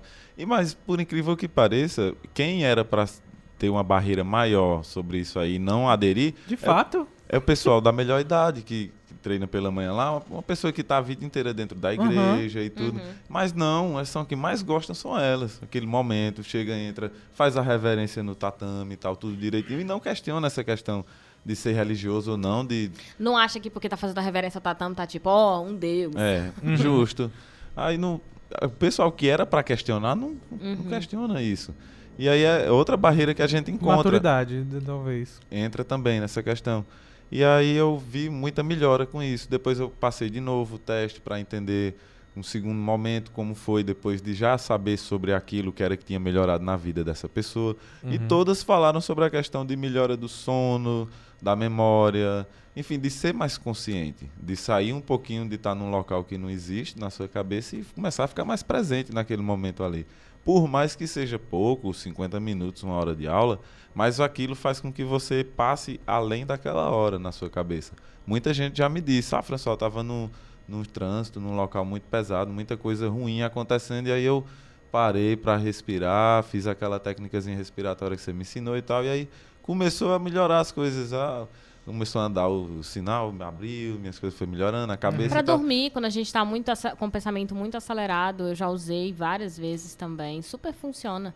E é milenar isso. Isso é, é uma questão da yoga aí. Já é, é, é muito tempo é, utilizado. E quem sou eu para estar questionando uma técnica de muito tempo que é eficiente. Só por conta de uma religião.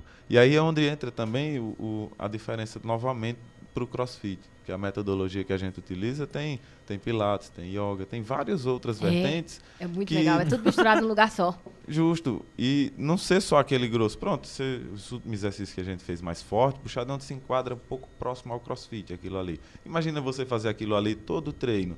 Também é desgastante. Não pode ser. Porque você passa um dia, você tem outra vida fora daqui. Você tem a questão do, do seu dia a dia, do seu trabalho. Quando você vai lá naquela hora lá, você não vai para se esgaçar, para se acabar. Você vai querendo desestressar um pouco mais daquele seu dia Deveria. não é? E aí, além do físico, ter secar um pouquinho a cabeça naquele final. E eu tenho notado as pessoas que não ficam, que não ficaram, elas que dão mais trabalho para pegar a coordenação, para entender o que a gente tem para falar naquela hora. E, e não ainda não entenderam porque não ficam. Aí fica difícil você matar a sede sem beber a água. Como é que vai, né? Aí eu tenho encontrado essa barreira, mas tem, tem melhorado muito por conta dos resultados. As pessoas verem que não tem nada a ver com essa questão de, de religião. E os resultados foram ótimos. É, eu, quando eu apresentei o trabalho, foi uma nota alta, foi, foi um 10, foi ótimo, todo mundo gostou. Ah, foi uma nota alta. Uma nota alta, 10, gente. Os professores gostaram, não conheciam, é outra barreira que eu encontrei, a questão do, da pessoa não querer me orientar e tal, por conta de não conhecer uhum. aquilo. E já na pós-graduação eu encontrei um orientador que era mais mente aberta e já pulou, foi para dentro da história para aprender e entender topou, também sobre né? aquilo. Tipo, não pesquiso, mas vamos topou e foi ótimo porque assim foi algo pioneiro. Eles entenderam isso. Ah, porque você vai se basear em quem? Porque sempre trabalho científico uhum. tem que ter um. Você vai se basear em alguma coisa. Estão ouvindo, eu, gente? Ciência tem base. É, tem, tem que ter. Não é assim, ah, eu acho que isso aqui dá certo. E aí eu consegui, através disso, dessa questão de ter um, um embasamento teórico-científico que comprove aquilo ali. Porque também tem pessoas que querem saber se aquilo ali realmente funciona. Aí eu digo, ó, tiveram pessoas X que fizeram tanto disso, daquilo, aí a gente vai entendendo o que é que acontece. E já para eu buscar o embasamento da meditação no treinamento foi mais difícil, porque não tinha. Uhum. Aí eu tive que começar a colocar palavras minhas, algumas coisas minhas. E aí isso foi interessante porque eu, eu ainda não tinha vivenciado um, um trabalho científico que eu pudesse colocar mais sobre o que eu tenho para falar. Não só citando que não fosse só um revisionismo. Isso. Não, revisionismo não. Desculpa que essa palavra tá, tá muito em moda, mas não. Mas que não fosse uma revisão bibliográfica. Isso. Algo que tivesse um. Tem também. Eu tive, não, tem que é, colocar. Tem que ter sempre. Tem que ter. Mas. Mas não é só isso, né? Não. inclusive, é atual o treino, é. Mas o embasamento dele é muito antigo. É algo de. Uhum. Muito, muito antigo mesmo. Então, essa questão, até do espelho mesmo, se encaixa como uma ginástica espartana. Por isso que o nome da gente é Funcional Spartans. E aí se, se remete muito àquele tempo, aquela ideia que não era uhum. só a parte física, tinha a questão do, do, do, guerreiro, de você ter a batalha, de o que tiver de difícil, você superar aquilo ali também. Que é algo que eu estou trazendo no treino. Você ter qualquer dificuldade que seja e não se abater para aquilo ali. Começar a transformar isso.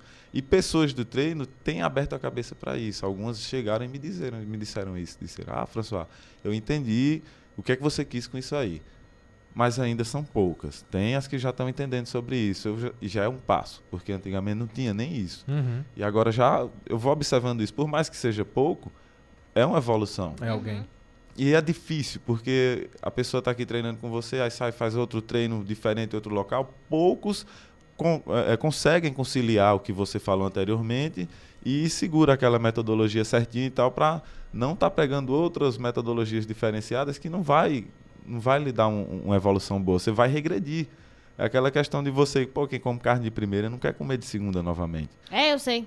E você tem que estar tá explicando sobre isso.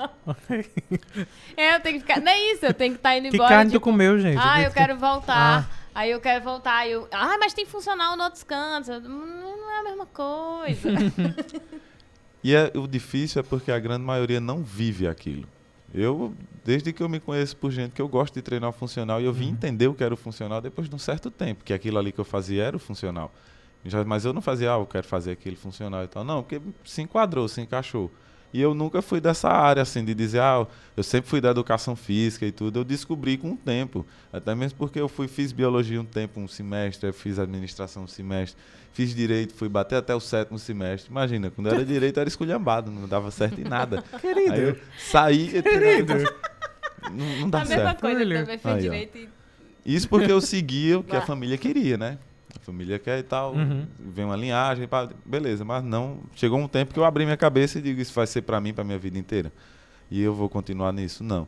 E até um certo tempo desses, é, eu vim descobrir que o meu pai ele gosta da educação física e queria ser professor de educação ah. física. Eu não sabia disso.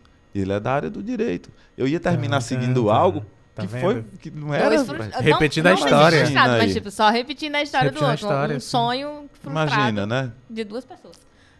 Aí a importância de você ter, é, confiar no seu taco, naquilo que Aham. você quer pra sua vida O mesmo. que é saúde também. E que às vezes poderia ser Do assim, é, ah, eu vou fazer porque o meu pai ia ficar feliz. É, é Aí descobre hoje que, tipo, ele tá mais Que nem feliz. ia. Pois é. Talvez nem fosse ficar tão feliz se você fosse fazer a faculdade de Direito. O Iliano colocou aqui um adendo sobre a saudação ao tatame, né? O ciclo de coisas durante as várias partes do treino realmente vira um ritual que compõe um todo. Várias vezes eu estava treinando sozinho e saudava o tatame. Esse ciclo ele funciona muito na parte mental do treino. Foi o que ele comentou aqui sobre essa saudação. Eu acho que acaba virando um ritual no sentido de, de você memorizar. Não é só memorizar. É tipo, você já faz. É tão parte do treino que você começa a fazer e você sente falta caso você não faça. Então, por exemplo, no caso da meditação, eu estranho se não tiver. Sim. Sabe? Eu vou esperar que tenha sempre a meditação no final do. Hoje em dia, né? Antes não tinha, então não sentia falta. Mas, inclusive, teve uma época que eu fui treinar e eu não ficava pra meditação, É. também por falta de tempo. Verdade. Então eu saía correndo e aquilo me fazia falta. Eu ia, entrava no trem, ficava, tipo, nessa época eu vinha de trem pra cá, e eu ficava, cara, tá faltando alguma coisa, sabe? Todo o É. processo. Então, tem que ter tudo. Tem a ver com também o desligar e ligar, o ligar e É, desligar da sua sim. cabeça com aquela situação. É tipo no na atuação, a gente tem muito disso pra quando saber quando se é o personagem, quando, quando não, é mais. não é mais. Porque você Também precisa encaixa, disso. sim. É saudável que tenha Eu não sei isso. se o François desliga, não. A impressão que eu tenho é que ele fica o tempo É uma todo. porta. Aí, isso aí, é- aí já entra o The Doors. Eu gosto também. Essa É uma porta que você está atravessando para outro É, local sim. ali, é, no tatame. Além do respeito a um local que você está evoluindo Aham. o seu corpo, físico e mentalmente. Aquilo ali está lhe dando mais tempo de vida e tal. Então você tem um respeito por aquele local ali. Não pode não ter ninguém, que tem gente que pensa que eu faço a saudação para o professor que está lá, mas não é Uhum. para o professor. É para o tatame. É o local. É o local. Você tem um desenvolvimento melhor dentro daquilo ali. Aí você respeita, né? Eu acho, isso, eu acho isso muito legal. Mas, ó, a gente já tá com uma hora e vinte. Percebeu que foi uma hora e meia, amigo. Tu ia embora tá com, com uns Tô indo embora assistir novela. 40 Ó. minutos atrás. Não, eu, eu entendo essa questão aí. E, e o- quando eu falo sobre funcional, é unanimidade. Todo mundo fala sobre essa questão do tempo e tal, de, de que você sabe vender bem o seu peixe. Isso foi um professor, uma professora que me falou isso quando eu apresentei a minha monografia. Uhum. É, eu apresentei e ela disse, ó, eu não gostava de nenhuma prática, nem de nada, eu entendi, não gostava dessa questão do funcional, mas mudou demais a cabeça dela depois que eu falei sobre, porque o meu trato é diferente com aquilo. E é o que está faltando hoje, a pessoa fez chegar e colocar o seu diferencial, Uhum. colocar a sua digital naquilo ali, a sua pegada naquilo. Por mais que várias pessoas venham, fa- faça curso, dê curso, o que seja, não vai sair igual ao meu treino, porque é algo que, que é meu aquilo ali, que eu estou colocando naquele meio. E só voltando um pouquinho para a questão da meditação, que você falou no final, quando tem, quando não tem, também tem alguns treinos que eu não coloco propositalmente, para que realmente saia com a confusão e que seja um inferno do caramba mesmo aquele dia ali, que seja ruim pra caramba e tal. Ah, e no é bom. finalzinho. É, tem dia que eu vou só bater mesmo. Uhum. Tem dia que no final vai ter a meditação, mas isso é necessário também quando eu coloco que não tem. É, tem um- um- uma função. Eu não faço só por Uhum. fazer. Que é outra questão que eu sempre dou essa dica aos meus alunos. Qualquer local que chegar, que você quiser saber se o profissional é bom, professor, pergunte por que é que esse está depois desse. Uhum. Por que, é que esse está perto daquele? Por que, é que eu tenho que fazer esse primeiro do que esse? Aí ele vai lhe dizer se tiver alguma ordem naquilo, alguma lógica, se ele planejou aquilo. Se não, não, porque é aí. Tem que, não, não, é assim, não cai de paraquedas um depois do outro. Tem que ter alguma ordem lógica isso. E aí isso é uma Inclusive, dica tu tem legal. uma sequência, né? Por exemplo, tu coloca 10 exercícios, mas se chegar alguém que vai fazer é, uma aula experimental e não tem, porque tá ocupado, tu vai ter que criar mais um exercício. Justo. Mas ele tem que estar combinado, não é tipo colocar qualquer coisa para as pessoas Uhum. fazerem. Você tem que ter o plano A, o B e o C. Uhum. Com relação a isso, a questão de incluir ou tirar exercícios. Por isso que é difícil é, a questão da pessoa dizer se vai ou não. Alguns ainda fazem isso. Diz, ah, eu não vou É, a hoje, gente manda mensagem, tipo, oi, eu vou François, a gente hoje. não vai hoje. Sabe? Não dá pra ir hoje. Ou, ei, hoje eu vou voltar. A gente precisa comunicar antes sempre, porque, por Porque essa tem sequência, como né? eu alterar o sequencial de exercícios para o número de pessoas que vai, para ele ficar melhor Uhum. para vocês. E aí é algo que é difícil também, porque na academia não se tem normalmente Sim. hora. Você chega a hora que quer, Sim. faz o que quer, naquela questão, uma Você faz ordem. um exercício, às vezes a máquina tá ocupada, você vai fazer vai outro. outro. Aí isso aí é difícil. Assim, a organização, a disciplina, o aspecto clínico não existe. Uhum. É por isso que eu também bato muito nessa questão. Que tem que ter aspecto clínico o exercício físico. Tem que ter aquela hora marcada. Você tem que saber que aquilo ali vai, vai ser naquela hora que você vai estar trabalhando aquilo. Tem que separar um momento do, do seu dia para aquilo. Não é quando der certo no dia inteiro. Você tem que começar a girar as coisas em torno daquilo também. Porque tudo vai começar a, a, a fazer com que aquilo dê certo. Assim como você, quando está na preguiça que está em casa, tudo conspira para que você continue em casa, quando você começa a treinar, tudo vai conspirando para que aquilo continue dando certo. Eventualmente, logicamente, algumas vezes você não vai ter tempo. Mas quando você está dentro da prática, está naquele curso, tudo vai girar em torno do que você continue naquele ritmo. Se for bom para você realmente. É aquela. É, de novo, volta ao o liga-desliga. É o saudável que é você ter um momento pra ser aquela pessoa fazendo aquilo, pensando aquilo, vivendo aquilo, e aí depois acaba. Claro que é a mesma pessoa. Os, as consequências vão estar no meio da vida, no meio do dia, no meio da cabeça, mas é bom que tenha sempre esse momento é, é, rotineiro, por mais Tem que o- não se sigam rotina. O momento Clark Kent de cada um. Exato. Né, que vira o Tem que super-herói e tal. vira- Tem Tem, que ter. Tem alguns alunos, tem aluno que eu vejo na rua, às vezes não sei nem quem é direito a pessoa lá. Eu digo, pô, isso- Ah, isso eu sei é como tu é. mesmo, tá? Miopia. Eu sei como é que eu olho. Eu digo, quem é? Não sei. Mas é, tem essa diferença. Ó, a gente tá com quase uma hora e meia de, de- A gente precisa encerrar, mas antes de encerrar. devia ter e aí encerrado. já. É, é. O Euclides Ferreira colocou aqui: esse cara é 100%. Grande François. E a Juliane Crato, da Geofit, que tá aqui também acompanhando a gente. E mandou um oi. Ah, o Clis é, é um colega meu. Ele se formou junto comigo. Um grande parceiro também. Ele, no tempo que a gente, que eu dava treino em Barbalha, era um dos. Ele, o Vitor também, que ainda está hoje comigo treinando, é um dos mais antigos também. Que a gente tem uma barra enorme para poder chegar lá em Barbalha. É, que a gente vinha, pegava dois ônibus, saía do, diretamente da Da URCA, aula, né? da aula, aí pegava o ônibus daquele jeito, Uhum. uma sardinha, mas os caras vinham já sem janta, cansado de uma prova, então, mas ia pra prática. Enfim, aí é são os guerreiros que a gente tem, dois, três que, que anda junto, que o resto tá tudo ligado a essa parte do físico aí, da estética, e eu não, não, não faço muita questão, não. Mas os que são verdadeiros guerreiros estão aí junto com a gente.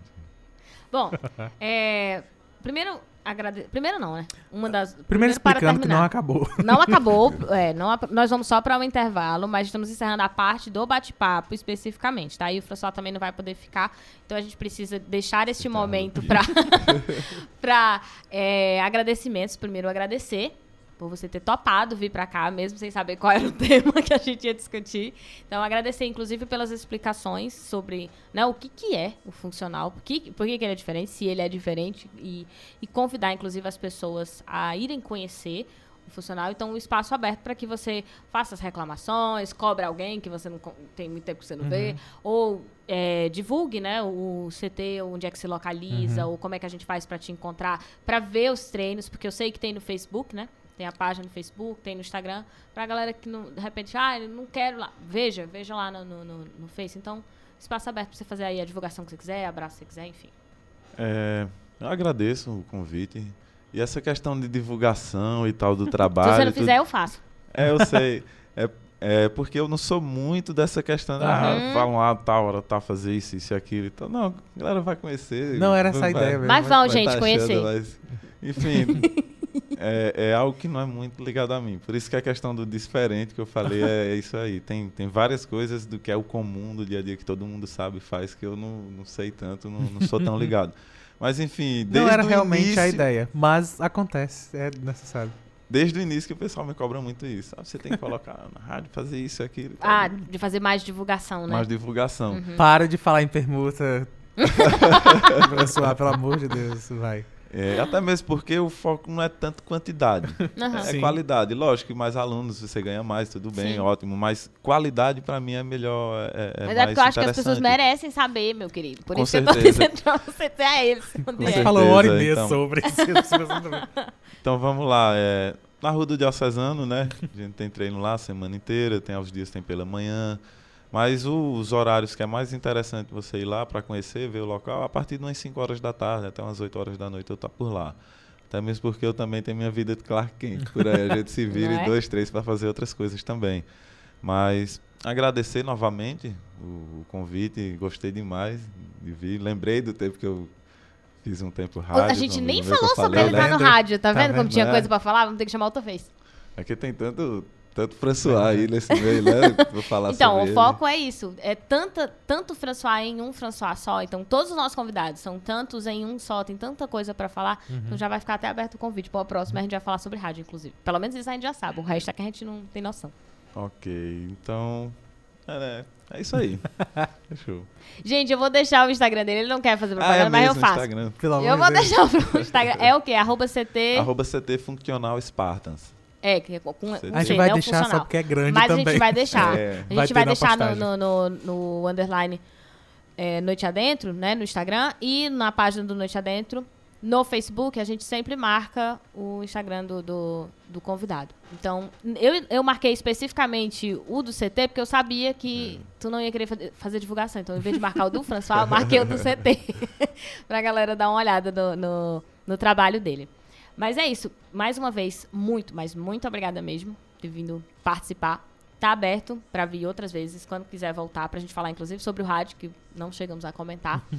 e é isso. Pra você que está nos ouvindo, a gente vai fazer um intervalo de uns três minutos, mais ou menos. Fica aí que a gente tem um segundo momento do Isso Não Cai na Prova, pra gente falar sobre sociologia, filosofia e educação, o que é que você tem a ver com isso e como é que isso impacta diretamente na tua vida. Ah, Tá, filha. pessoas? Se você- segura. É, se segura que tem bastante coisa pra gente discutir. Mas vamos lá. E a gente vem daqui a pouquinho. É de verdade, viu? Não acabou, não. É. Até daqui a pouquinho.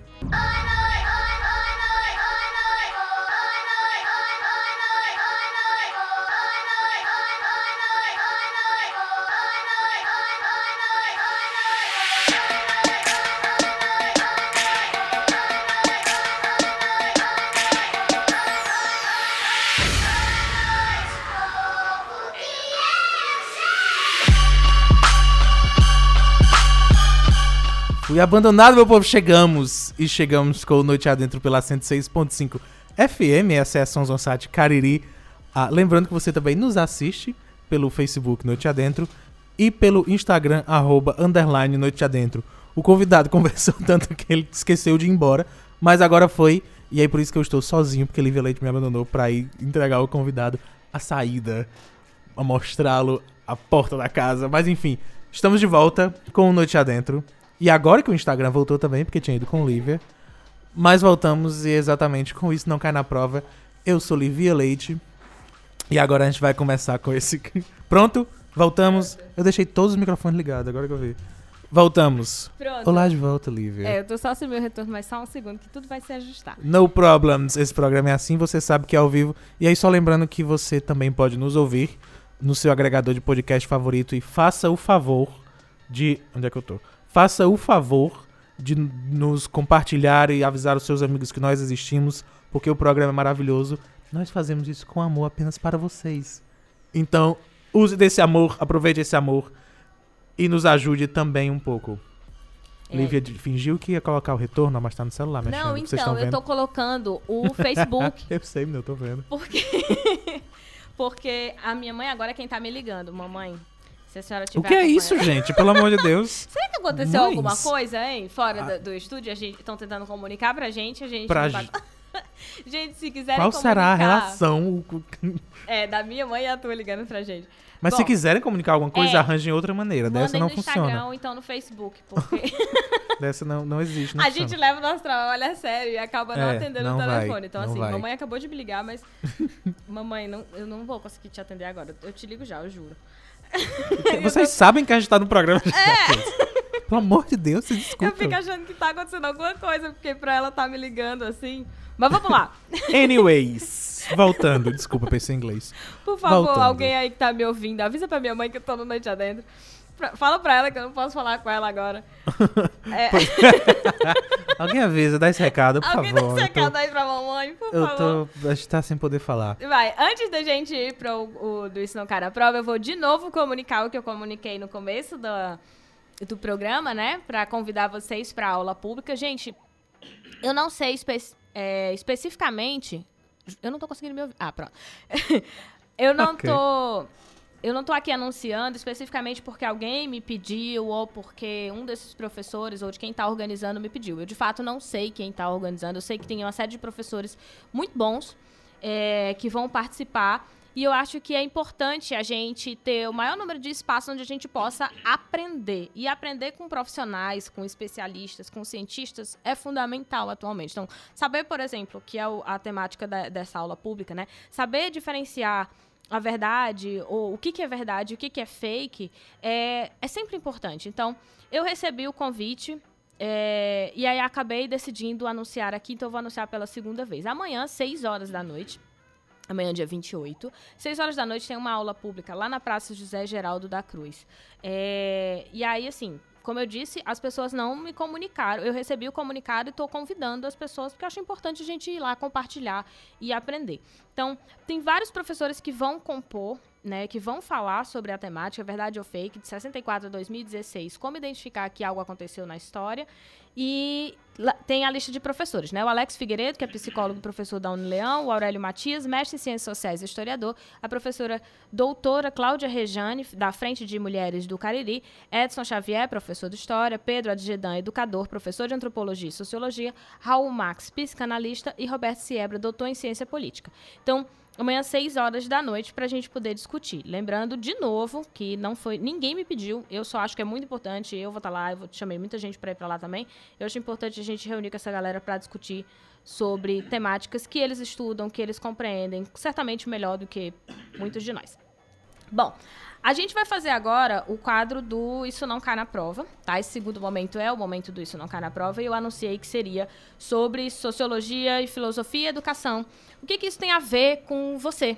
Que não necessariamente fez sociologia, que não necessariamente fez filosofia, né? E que o máximo que você compreende de educação é escola. Mas, Bom. an- e aí, Livia Leite, antes, que, Hum. antes da gente entrar de fato no tema, vou só explicar quem tá ouvindo pela primeira vez ou quem não está ouvindo pela primeira vez, mas está ouvindo, hello. Ah, ah, nesse momento, normalmente a gente tem um convidado ainda por aqui, e aí ele vira apresentador com a gente, a gente tem toda uma conversa diante do tema. Hoje, ironicamente, coincidentemente, o convidado já precisou sair, mas nós continuamos conversando com o tema e com vocês no Instagram e no Facebook, aonde quer que vocês queiram se comunicar com a gente. Mas ah, o programa ainda existe até, até daqui a pouco, agora que eu vi o relógio. Ai, meu Leite. Deus, é mesmo? Vai, vai, Vamos fazer corre, rápido. run. Se você não sabe, o Isso Não Cai na Prova é meu, meu canal no YouTube. E aqui eu faço uma extensão. A gente tem um quadro onde a gente comenta esse tema. Não tem ainda lá no canal, né? Mas eu trouxe pela urgência que foi comentada. Essa semana, ah, o presidente comentou, ou tweetou, é, sobre uma mudança no Ministério da Educação, né? Sobre uma revisão que o Ministério da Educação iria fazer. E aí a gente só faz o primeiro comentário dizendo que ele tweetou, a gente não sabe nem se foi ele que disse de fato, mas Isso. foi o perfil dele que tweetou. Foi no perfil dele e é ainda a única noção, assim, o único registro que a gente pode dizer assim, ah, falou porque sem ele dizer que foi fake news. Porque se for uma matéria de jornal, corre isso de dizer que era uma fake, porque foi o UOL, porque foi não sei quem que falou. Porque, Porque se for o Diário da União também. é, então, como veio lá do tweet dele, então a gente, infelizmente, a fonte que a gente tem para analisar é um Twitter. Então, assim, lá tem dizendo o seguinte: o tweet diz o seguinte: o ministro da Educação, né, o dessa semana, estuda descentralizar investimento Já foi assim. em faculdade de filosofia e sociologia. E aí eu já vou questionando aos, aos poucos o que é o tweet. O que, que significa descentralizar o investimento?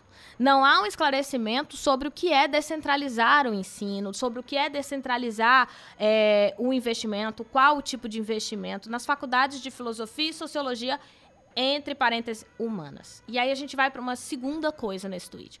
O que seria esse investimento e em quais faculdades? É tirar as universidades? É diminuir o investimento somente na faculdade de filosofia e nas faculdades de sociologia? Ou, quando está colocado entre parênteses, inclui também humanas de uma maneira geral, porque aí você está incluindo também as ramificações como história, como arqueologia, mas também como direito, como administração e administração pública, que são ciências humanas, apesar de serem ciências humanas aplicadas, algumas delas. Né? Economia, por exemplo, que também é considerada uma ciência humana aplicada. Bom, então não tem uma explicação muito clara, o que é um problema, porque a gente precisa de definições claras para tomar propostas, é, para tomar decisões políticas, né? Para que seja feita um, um um, para que seja feito um programa, para que seja feito um projeto, para que seja retirado o investimento, você precisa esclarecer o que, é que você está querendo dizer com isso. Obviamente que no Twitter não dá para fazer tudo isso. Mas, como eu disse, é a fonte que a gente tem de informação. Não que ele tenha Era... tentado Exato. também. É bom que tivesse um projeto, é bom que tivesse um projeto. Mas a gente não tem projeto para estar tá analisando, então a gente analisa o que dá para analisar. Alunos já matriculados não serão afetados, né? Aqueles que já estão no curso. Bom, se você vai é, mexer com educação, alunos que estão matriculados vão ser afetados. Ainda que signifique, eles não vão deixar de terminar o curso, vão terminar o curso. Porque, assim, a retirada, supondo que seja a retirada de sociologia e filosofia, ou a diminuição, ou, ou mudança no investimento, ou pouco investimento, seja lá o que for, vai afetar quem está fazendo essa faculdade. Está afetando a mim, que já fiz a faculdade, e está afetando a quem nunca fez a faculdade e nunca vai fazer a faculdade. Né? Eu vou já explicar por quê, qual a importância de sociologia e filosofia, se der tempo. Bom, e aí, não, quando você diz assim, ah, quem tá não vai ser afetado, vai. Não vai ser afetado no sentido de vai conseguir terminar? Talvez. A gente não sabe como que vai conseguir terminar. Bom, aí continua o tweet. O objetivo é focar em áreas que gerem retorno imediato ao contribuinte. Quem é o contribuinte? Todo mundo. Então, assim, quais são as áreas que ele considera que geram retorno imediato para o contribuinte? Veterinária, engenharia e medicina. Ok. Quem é esse contribuinte? Todos nós. Se a gente for pegar o exemplo assim, gerem retorno imediato, tem várias pessoas que sobrevivem, inclusive, especificamente, diretamente dos ensinos de sociologia e filosofia. Hum. Se eu pegasse só o meu exemplo, que eu acho que não é útil você pegar um único exemplo, mas as pessoas entendem assim, elas acham que pode usar só o exemplo dela para provar tudo, então eu vou dar um exemplo. Quando eu, eu só terminei, só pago hoje as minhas contas porque terminei ciências sociais. Né? Então hoje eu pago as minhas contas, tenho melhor condição de vida, posso dar uma melhor condição de vida para minha família, né, para as minhas irmãs, para minha mãe, porque eu dou aula de ciências sociais. E não só isso, eu não contribuo diretamente só para minha família, né? Não contribuo só diretamente para pagar todas as minhas contas, eu não devo nada. Aliás, estou devendo um tênis três parcelas de 25 reais, que dá pra eu pagar agora com o dinheiro e, que eu tiver no bolso. E aquele dinheiro que tu. Não. o dinheiro que eu tenho aqui no bolso que eu parcelei só pra parcelar. Então, assim, se eu quisesse, eu dava uma aula agora e eu tinha esse dinheiro pra pagar essa, essa, essas três parcelas que estão faltando. Sabe? Então, assim, por causa de sociologia. Então, não bastando eu sustentar só a minha família, e não é só o meu exemplo, tem vários outros profissionais que trabalham com isso. Coincidentemente, as contribuições que eu dei em outras áreas foram exatamente nos cursos de veterinária, engenharia e medicina. Foram exatamente os três cursos que me chamaram para dar palestras. É agora que a gente vira essa mesa de cabeça para baixo e termina o programa, meu querido, porque basta isso. Sabe? Então, assim, eu já dei. O ano passado eu tive que dar palestra na, na, no evento de medicina de saúde da mulher, num curso de veterinária que a galera me convidou, e engenharia de materiais. E não bastando isso em física, entre outros cursos. Porque essas pessoas percebem que sociologia, e aí eu tô falando mais especificamente sociologia porque é a minha área, mas filosofia acaba entrando nisso também. Filosofia é, a, é, a, é o grande guarda-chuva de todas essas ciências, né? Apesar das pessoas acharem que filosofia ela serve para as pessoas ficarem só pensando, pensando, pensando e não vai para canto nenhum, ou que as pessoas vão para lá fumar maconha, por exemplo, a filosofia ela é o guarda-chuva de todas as ciências. Né? Fazer o doutorado significa fazer filosofia na sua ciência. Então, é o maior nível de abstração que você pode conhecer de, de, desses outros conhecimentos. Todos nós precisaríamos da filosofia. No caso de sociologia, esses profissionais que me convidaram para ir trabalhar lá, para conversar com eles, né, de áreas diferentes, eles compreendem como que a sociologia, como a ciência humana, tem uma grande contribuição para todas as outras áreas. Então, se você tira um investimento nessa área, o que, que tem a ver com você que vai fazer uma medicina? O que, que tem a ver com você que vai fazer é, direito? Se você fazer direito, tem absolutamente tudo a ver certo? Do começo da tua faculdade, tu já começa a ver sociologia, porque tu está trabalhando com leis que organizam a tua própria sociedade. Se tu vai falar de medicina, é a mesma coisa. Você lida com gestão de pessoas, você lida com doenças, como é que você vai desenvolver programas, é, ou como que você vai identificar epidemias, ou como você vai identificar doenças que elas não são só critérios biológicos para determinar. Quem faz medicina, por exemplo, tem que assistir aula de Foucault, que, né, é, é, se você não conhece, é um filósofo, sabe? Então, assim, você dizer que não, não é minimamente uma ignorância. Que aí o, o Janine Ribeiro fez um texto, que foi na, C, na GNN, CNN, não lembro agora. Eu anotei, mas não tá, eu não consigo ver, porque eu tô com limitações no meu material aqui. mas aí é, ele falou exatamente, minimamente é uma ignorância sobre a importância da sociologia no, no, no nosso currículo de uma maneira geral. Você não precisa fazer sociologia para precisar de sociologia, sabe? Qualquer área que você vai atuar, você vai precisar. Ah, eu vou fazer engenharia. Como que eu vou saber? Bom, eu vou dar um exemplo de um amigo meu dessa semana, que ele é engenheiro civil, e aí ele tava postando uma foto, o Maciel, ele tava postando uma foto dele orientando outros caras que estavam trabalhando com ele. E aí ele falando sobre o papel do engenheiro, muitas vezes, ser o de gerir coisas, inclusive a gestão do ser humano. Você vai trabalhar com pessoas, você é médico, você vai ter uma equipe para você gerenciar. Se você for uma equipe, né? Se você trabalhar não sendo alguém que só entrega o bisturi ou que só trabalha dentro de um laboratório e não, não fala com ninguém. Em algum momento você vai falar com pessoas e você, uhum. não só no seu trabalho, você vai vivenciar com outras pessoas, você vai votar. Então você tem que entender como é que funcionam essas relações, quais são essas trocas. Então, é, normalmente na medicina vem uma disciplina de socioantropologia. Normalmente. E hoje a medicina está muito mais voltada também a falar sobre as questões psicológicas, sociais, como é que elas contribuem para o desenvolvimento de doenças. Então, de novo, temos aí sociologia. Para entender o fenômeno da política e como que é, o, o, o, atual presidente conseguiu chegar onde chegou, e por que, que ele chegou, e por que, que tem gente apoiando e que, que não tem, pasmem, é ciência humana que faz estudo disso. E, segundo o próprio Leandro Carnal, é uma das universidades mais fáceis, ou mais baratas que nós temos hoje para manter no, no, no, ensino público. E aí eu entro na continuidade deste tweet. Eu estou tentando abrir aqui o tweet para eu ler de novo. Na continuidade do tweet, né? Ele vai para um segundo tweet. Lá no, no, no, O presidente continua dizendo o seguinte: a função do governo é respeitar o dinheiro do contribuinte. Concordamos, certo? É, ensinando para o jovem a leitura, a escrita e o fazer de conta, o fazer conta, e depois um ofício que gere renda. Então, Segundo esse tweet, a função da educação seria leitura, escrita, aprender a fazer uma conta e arrumar um emprego. Não é essa a função da educação atualmente, tá? É, essa função ela pode ser encontrada na Constituição de 1891, de 1891, tem dizendo que o papel da educação é apenas a instrumentalização do aluno é a instrução dada por um professor, ou seja, um professor ensinar alguma coisa. E minimamente ensinar a escrever, a ler e a fazer conta. Certo? E aí, arrumar um emprego. O papel da educação hoje não é mais esse. Todas as nossas constituições do século XX e do século XXI, certo? Que, que hoje nós usamos século XXI, né, que é a nossa última constituição é de 1988, pregam que a educação ela vai muito além disso ela, ela tem sim a preocupação com a formação deste aluno para o ensino profissional, ou seja, ele tem que ser capaz de conseguir uma profissão, mas para além disso, tem a formação do cidadão e o desenvolvimento das suas habilidades. Né? Então, você não está falando de ir para a escola apenas aprender a fazer conta e arrumar um emprego. Você está falando de transformar esses indivíduos a serem cidadãos que conhecem a sua realidade, que têm consciência de como a sua realidade funciona e que podem criticar apoiando ou discordando. Porque a crítica não é necessariamente para é, simplesmente se pôr contra. A crítica é para compreender a realidade onde ele está inserido e entender como é que ele pode atuar. E aí, de novo, de onde vêm esses conhecimentos? Quem pode contribuir? A sociologia pode contribuir. A filosofia, só elas podem contribuir? Não, mas no geral, as ciências humanas, história, geografia, antropologia, são as ciências que vão ajudar esses indivíduos a terem a oportunidade em sala de aula ou no ensino superior, de discutir sobre a sua própria realidade.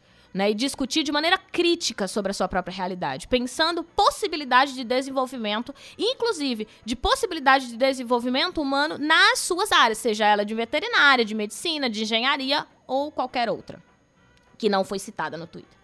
Bom, aí continuando. É, depois de ofício, e ele encerra dizendo que gere renda para a pessoa e bem-estar para a família, que melhora a sociedade à sua volta. Eu acho que nesses exemplos que eu dei já ficou bastante claro que nós melhoramos a nossa sociedade de diferentes maneiras e a sociologia pode contribuir também de diferentes maneiras. Seja você que está no ensino médio, ou você que está fazendo faculdade, ou você que não quer fazer nenhuma faculdade de ciência humana. Né? Eu poderia te dizer aqui, elencar, como que a sociologia está na base de todos os direitos que nós temos hoje, certo? A própria Constituição, a divisão dos três poderes, por exemplo, o que é legislativo, o que é judiciário, foi pensada por filósofos. Foram eles que estavam. Algumas pessoas, ah, mas eles ficam só pensando. É, mas eles estão pensando para que a gente possa também para a realidade, para que a gente possa aplicar isso, para que a gente possa compreender a nossa realidade, né? Foram filósofos que pensaram cálculos matemáticos, certo? Hoje a física, que as pessoas falam que é prática, a física só existe porque tinham filósofos que estavam fazendo a física que a gente chama de física observacional. Então a física moderna hoje, da experimental, ela veio de uma observação, ela veio da filosofia também.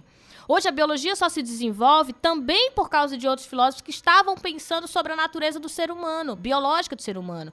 Como que se constituía o corpo humano, né? De que matéria ela era, era, era constituída. E aí, é claro, a gente não usa mais, mas é necessário saber de onde partiu para compreender como chegamos onde chegamos, certo? Então, não tem como eu dissociar e dizer que elas não são úteis. Eu dei um aparato geral apenas para que a gente compreenda como isso vai afetar todas as áreas, porque a longo prazo isso é um ataque à educação. Não é só um ataque à sociologia e filosofia. Muita gente vem perguntar assim: ah, mas o pessoal de sociologia e filosofia não se posicionou. Não, a gente, claro que a gente está se posicionando. A nossa Sociedade Brasileira de Sociologia, né, a SBS, já se posicionou também com relação a isso. Mas não é só a gente que tem que se posicionar, porque não afeta só a gente. E não afetará só a gente. Não acabará só em sociologia e filosofia acaba se estendendo porque os profissionais das outras áreas também não terão profissionais qualificados para instruí-los nessas questões que eu citei aqui. Né? Como é que eu vou convidar alguém que tem especialidade? Ah, vai ser um médico que vai fazer a, a falar sobre as questões sociais, para falar de Brumadinho, para explicar os impactos socioambientais. Não, mas o engenheiro pode fazer isso, engenheiro ambiental. Pode, mas se ele tiver a formação crítica humana. Se ele tiver apenas o conhecimento sobre os dados, sobre matemática, ele não vai ter condição, ele não vai ter o aparato para conseguir fazer essa análise do impacto, sabe? Ah, mas ele tem o E, o rima, eu sei. Mas aí é, é a dimensão de como que isso afeta a sociedade? Por que, que, a sociedade às vezes não aceita? Por que, que aquele grupo tem dificuldade de aceitar, mesmo que o programa seja maravilhoso, incrível por quem está propondo? Por que, que tem dificuldade? Quem vai entender isso? Se você não tem esse suporte da ciência humana, você não consegue. Como é que eu vou vender um, um, produto que é maravilhoso? Cheguei na cidade o produto que super vende lá na capital. Trago aqui pro Juazeiro, ele não funciona. Por que, que ele não tá funcionando? Olha só. Você vai ter que perguntar para alguém que faça uma pesquisa de mercado, mais uma pesquisa de mercado que compreenda a cultura local e por que, que aqui, neste local, as pessoas não se adaptaram muito bem ao seu produto. De novo, é ciência humana. As pessoas têm um medo muito grande da palavra ciência humana e acham que a ciência humana não serve para nada. E aí, por fim, Uh, o ministro citou, né, o exemplo do Japão. E, eu, e aí é onde eu falo que vai afetar muita gente. Ele citou que o Japão não investia nos cursos que são considerados para pessoas que já são, que têm muito dinheiro ou que são de elite, como é o caso da filosofia. Ou seja, os cursos continuarão tendo, mas quem tiver dinheiro pode pagar para fazer. Então você tira a possibilidade de quem não tem condição de pagar. Então seriam ensinos apenas para quem tem dinheiro. Então a quem é dada a oportunidade de poder pensar sobre a sua realidade, de poder criticar apenas quem tem dinheiro? Esse será o critério para definir quem é que pode ou não pensar a sua própria realidade, quem pode desenvolver senso crítico, é ter dinheiro ou não? Porque quando você coloca apenas universidades particulares, você restringe. E, de novo, eu já falei anteriormente, não é uma questão de gasto porque não são universidades caras, não são cursos caros para se manter. Até porque o investimento nele já é bem pouco, né? O investimento em pesquisa, investimento de diversidade de bolsa, investimento para sair do país, já é bem pouco. Então, não é, por exemplo, uma contenção de gastos. Até porque não foi essa a justificativa, não deram essa justificativa, mas mesmo que dê, ela não cabe. Né? Então, eu quis só trazer um aparato geral sobre como isso pode impactar, mas se você quiser se aprofundar mais no assunto, eu vou indicar um Instagram, inclusive, que é da Tese11, né? Tese com S. É, a, o Instagram é esse, arroba Tese11, onde ela vai explicar com profundidade o que é que isso significa. Porque muita gente está me perguntando o que é que significa? Se existe por trás uma intenção, se é porque vem das elites. O Gessé Souza falou sobre isso, Gessé Souza é sociólogo. Mas eu não quis levar esse nível de profundidade Pra, porque eu quis explicar para a maior parte da galera que não entende muito bem o que seria sociologia e filosofia e como é que isso impacta na gente, tá? E aqui eu tô falando essas pessoas para quem eu tô falando, vai procurar lá na Tese 11, vai procurar o Gessé Souza. E por que, que a, a Isabela fala do, do, do, do Gessé Souza, né? Ela explica lá por que, que ela não concorda com a visão dele. Eu tô falando para quem é da área. para você que é da área, que quer se aprofundar nesse estudo para a galera que ouve Noite Adentro, eu quis explicar só de maneira mais geral o que é, até pela questão do tempo também, porque já são 9 horas da noite. Né? Então a gente pode explicar isso e ver o que, que vai acontecer depois desse tweet, aí a gente traz mais informações para vocês para explicar. Se vocês também tiverem dúvidas, mandem no Noite Adentro ou mandem no arroba do Isso Não Cai na Prova, que a gente pode trazer esse tema de volta ou eu explico por lá mesmo, tá? Bom, é isso. Resumindo, é isso. eu vou entregar o Instagram por motivo de comentários, para você olhar enquanto eu falo algo que, por mais que eu já tenha, que eu já ache e tenha certeza que foi abrangido, principalmente pelo, te pro tempo que a gente tem, a, é bom que frise e foque. Principalmente eu falando por motivos de a, alguém que é de uma outra área. Especialmente a minha área, sendo jornalismo e comunicação social, uhum. que há muito tempo atrás já sofreu a, os impactos da politicagem e hoje a gente já vê o desgraçamento prático que de, resultou no, no, no, no trato da politicagem em cima do curso. E aí, relembrando, isso foi dito por Lívia, maravilhosamente dito, mas relembrando que não tem a ver com o fato de nós estarmos aqui próximos à filosofia e sociologia. Tem a ver com o fato de é um governo, é o seu governo, o nosso governo censurando e destruindo educação. Não existe governo que funcione destruindo educação. Esse governo tá, de novo, o nosso governo, o atual governo, tá destruindo a nossa educação. Vai além dos cursos, vai além da, das faculdades, vai além das graduações. É educação básica e simples, é censura ao contato com a, a, a, a própria educação em si.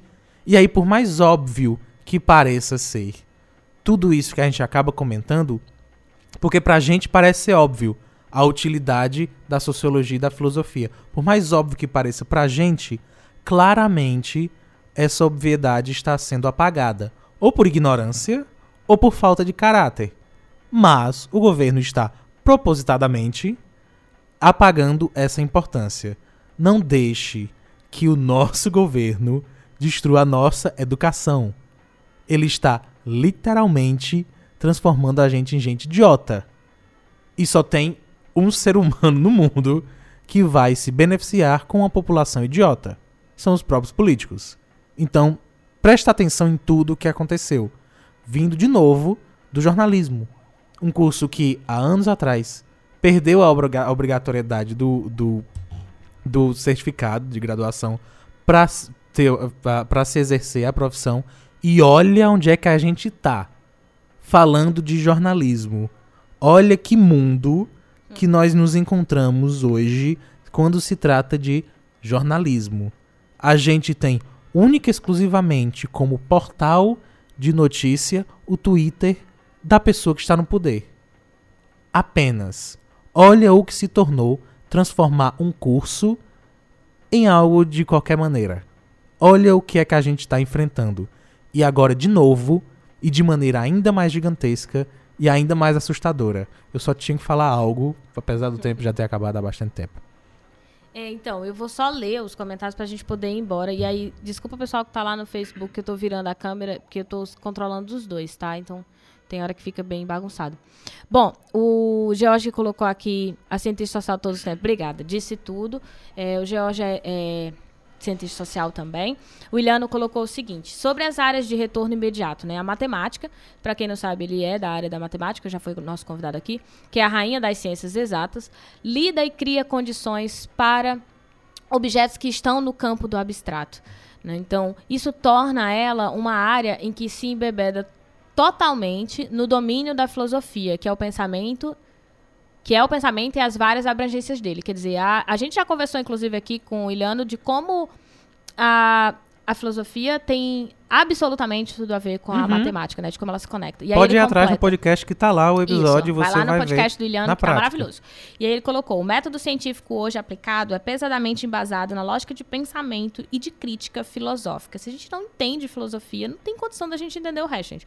Às vezes a gente passou, ah, mas eu fui pra, pra escola e nunca vi. Não, você viu, você só não sabia que era o nome de filosofia ou que veio da filosofia, né? E aí saber disso é importante para você se aprofundar e, e até para facilitar as compreensões mais de matemática, de todas as outras áreas também.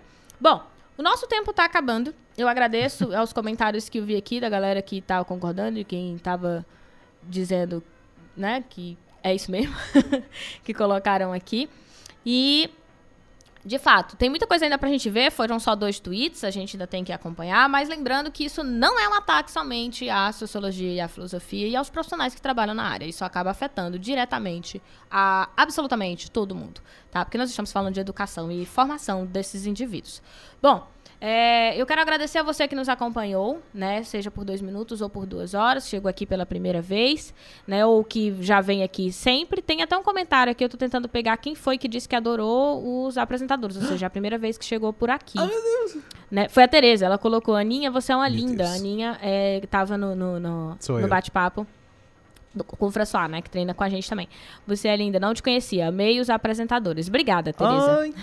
Beijo. Então, obrigada a Nós somos vocês que amáveis. vieram pela primeira vez. Permaneçam, estamos aqui todos os sábados a partir das 7 da noite até as 9 da noite, sempre com o quadro do Cai na Prova no segundo momento. E nas nossas redes sociais, além do nosso podcast, né? Então, esse material agora vai para um podcast em breve, estará em qualquer um dos agregadores que você procurar aí. Nós estamos lá, é só pesquisar por Noite Adentro ou nas nossas redes sociais. Obrigada, João, mais uma vez por essa parceria e por toda essa essa crítica e essa alegria que a gente compartilha aqui no programa toda noite.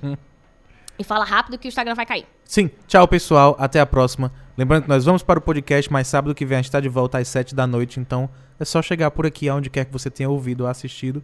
Um beijo, meu povo. Quarta, a gente tá no Instagram, Quarta? duas e meia da tarde, comentando isso, as notícias da semana. Beijo, pessoas. e agora sim, tchau, tchau. tchau, tchau. Até a próxima.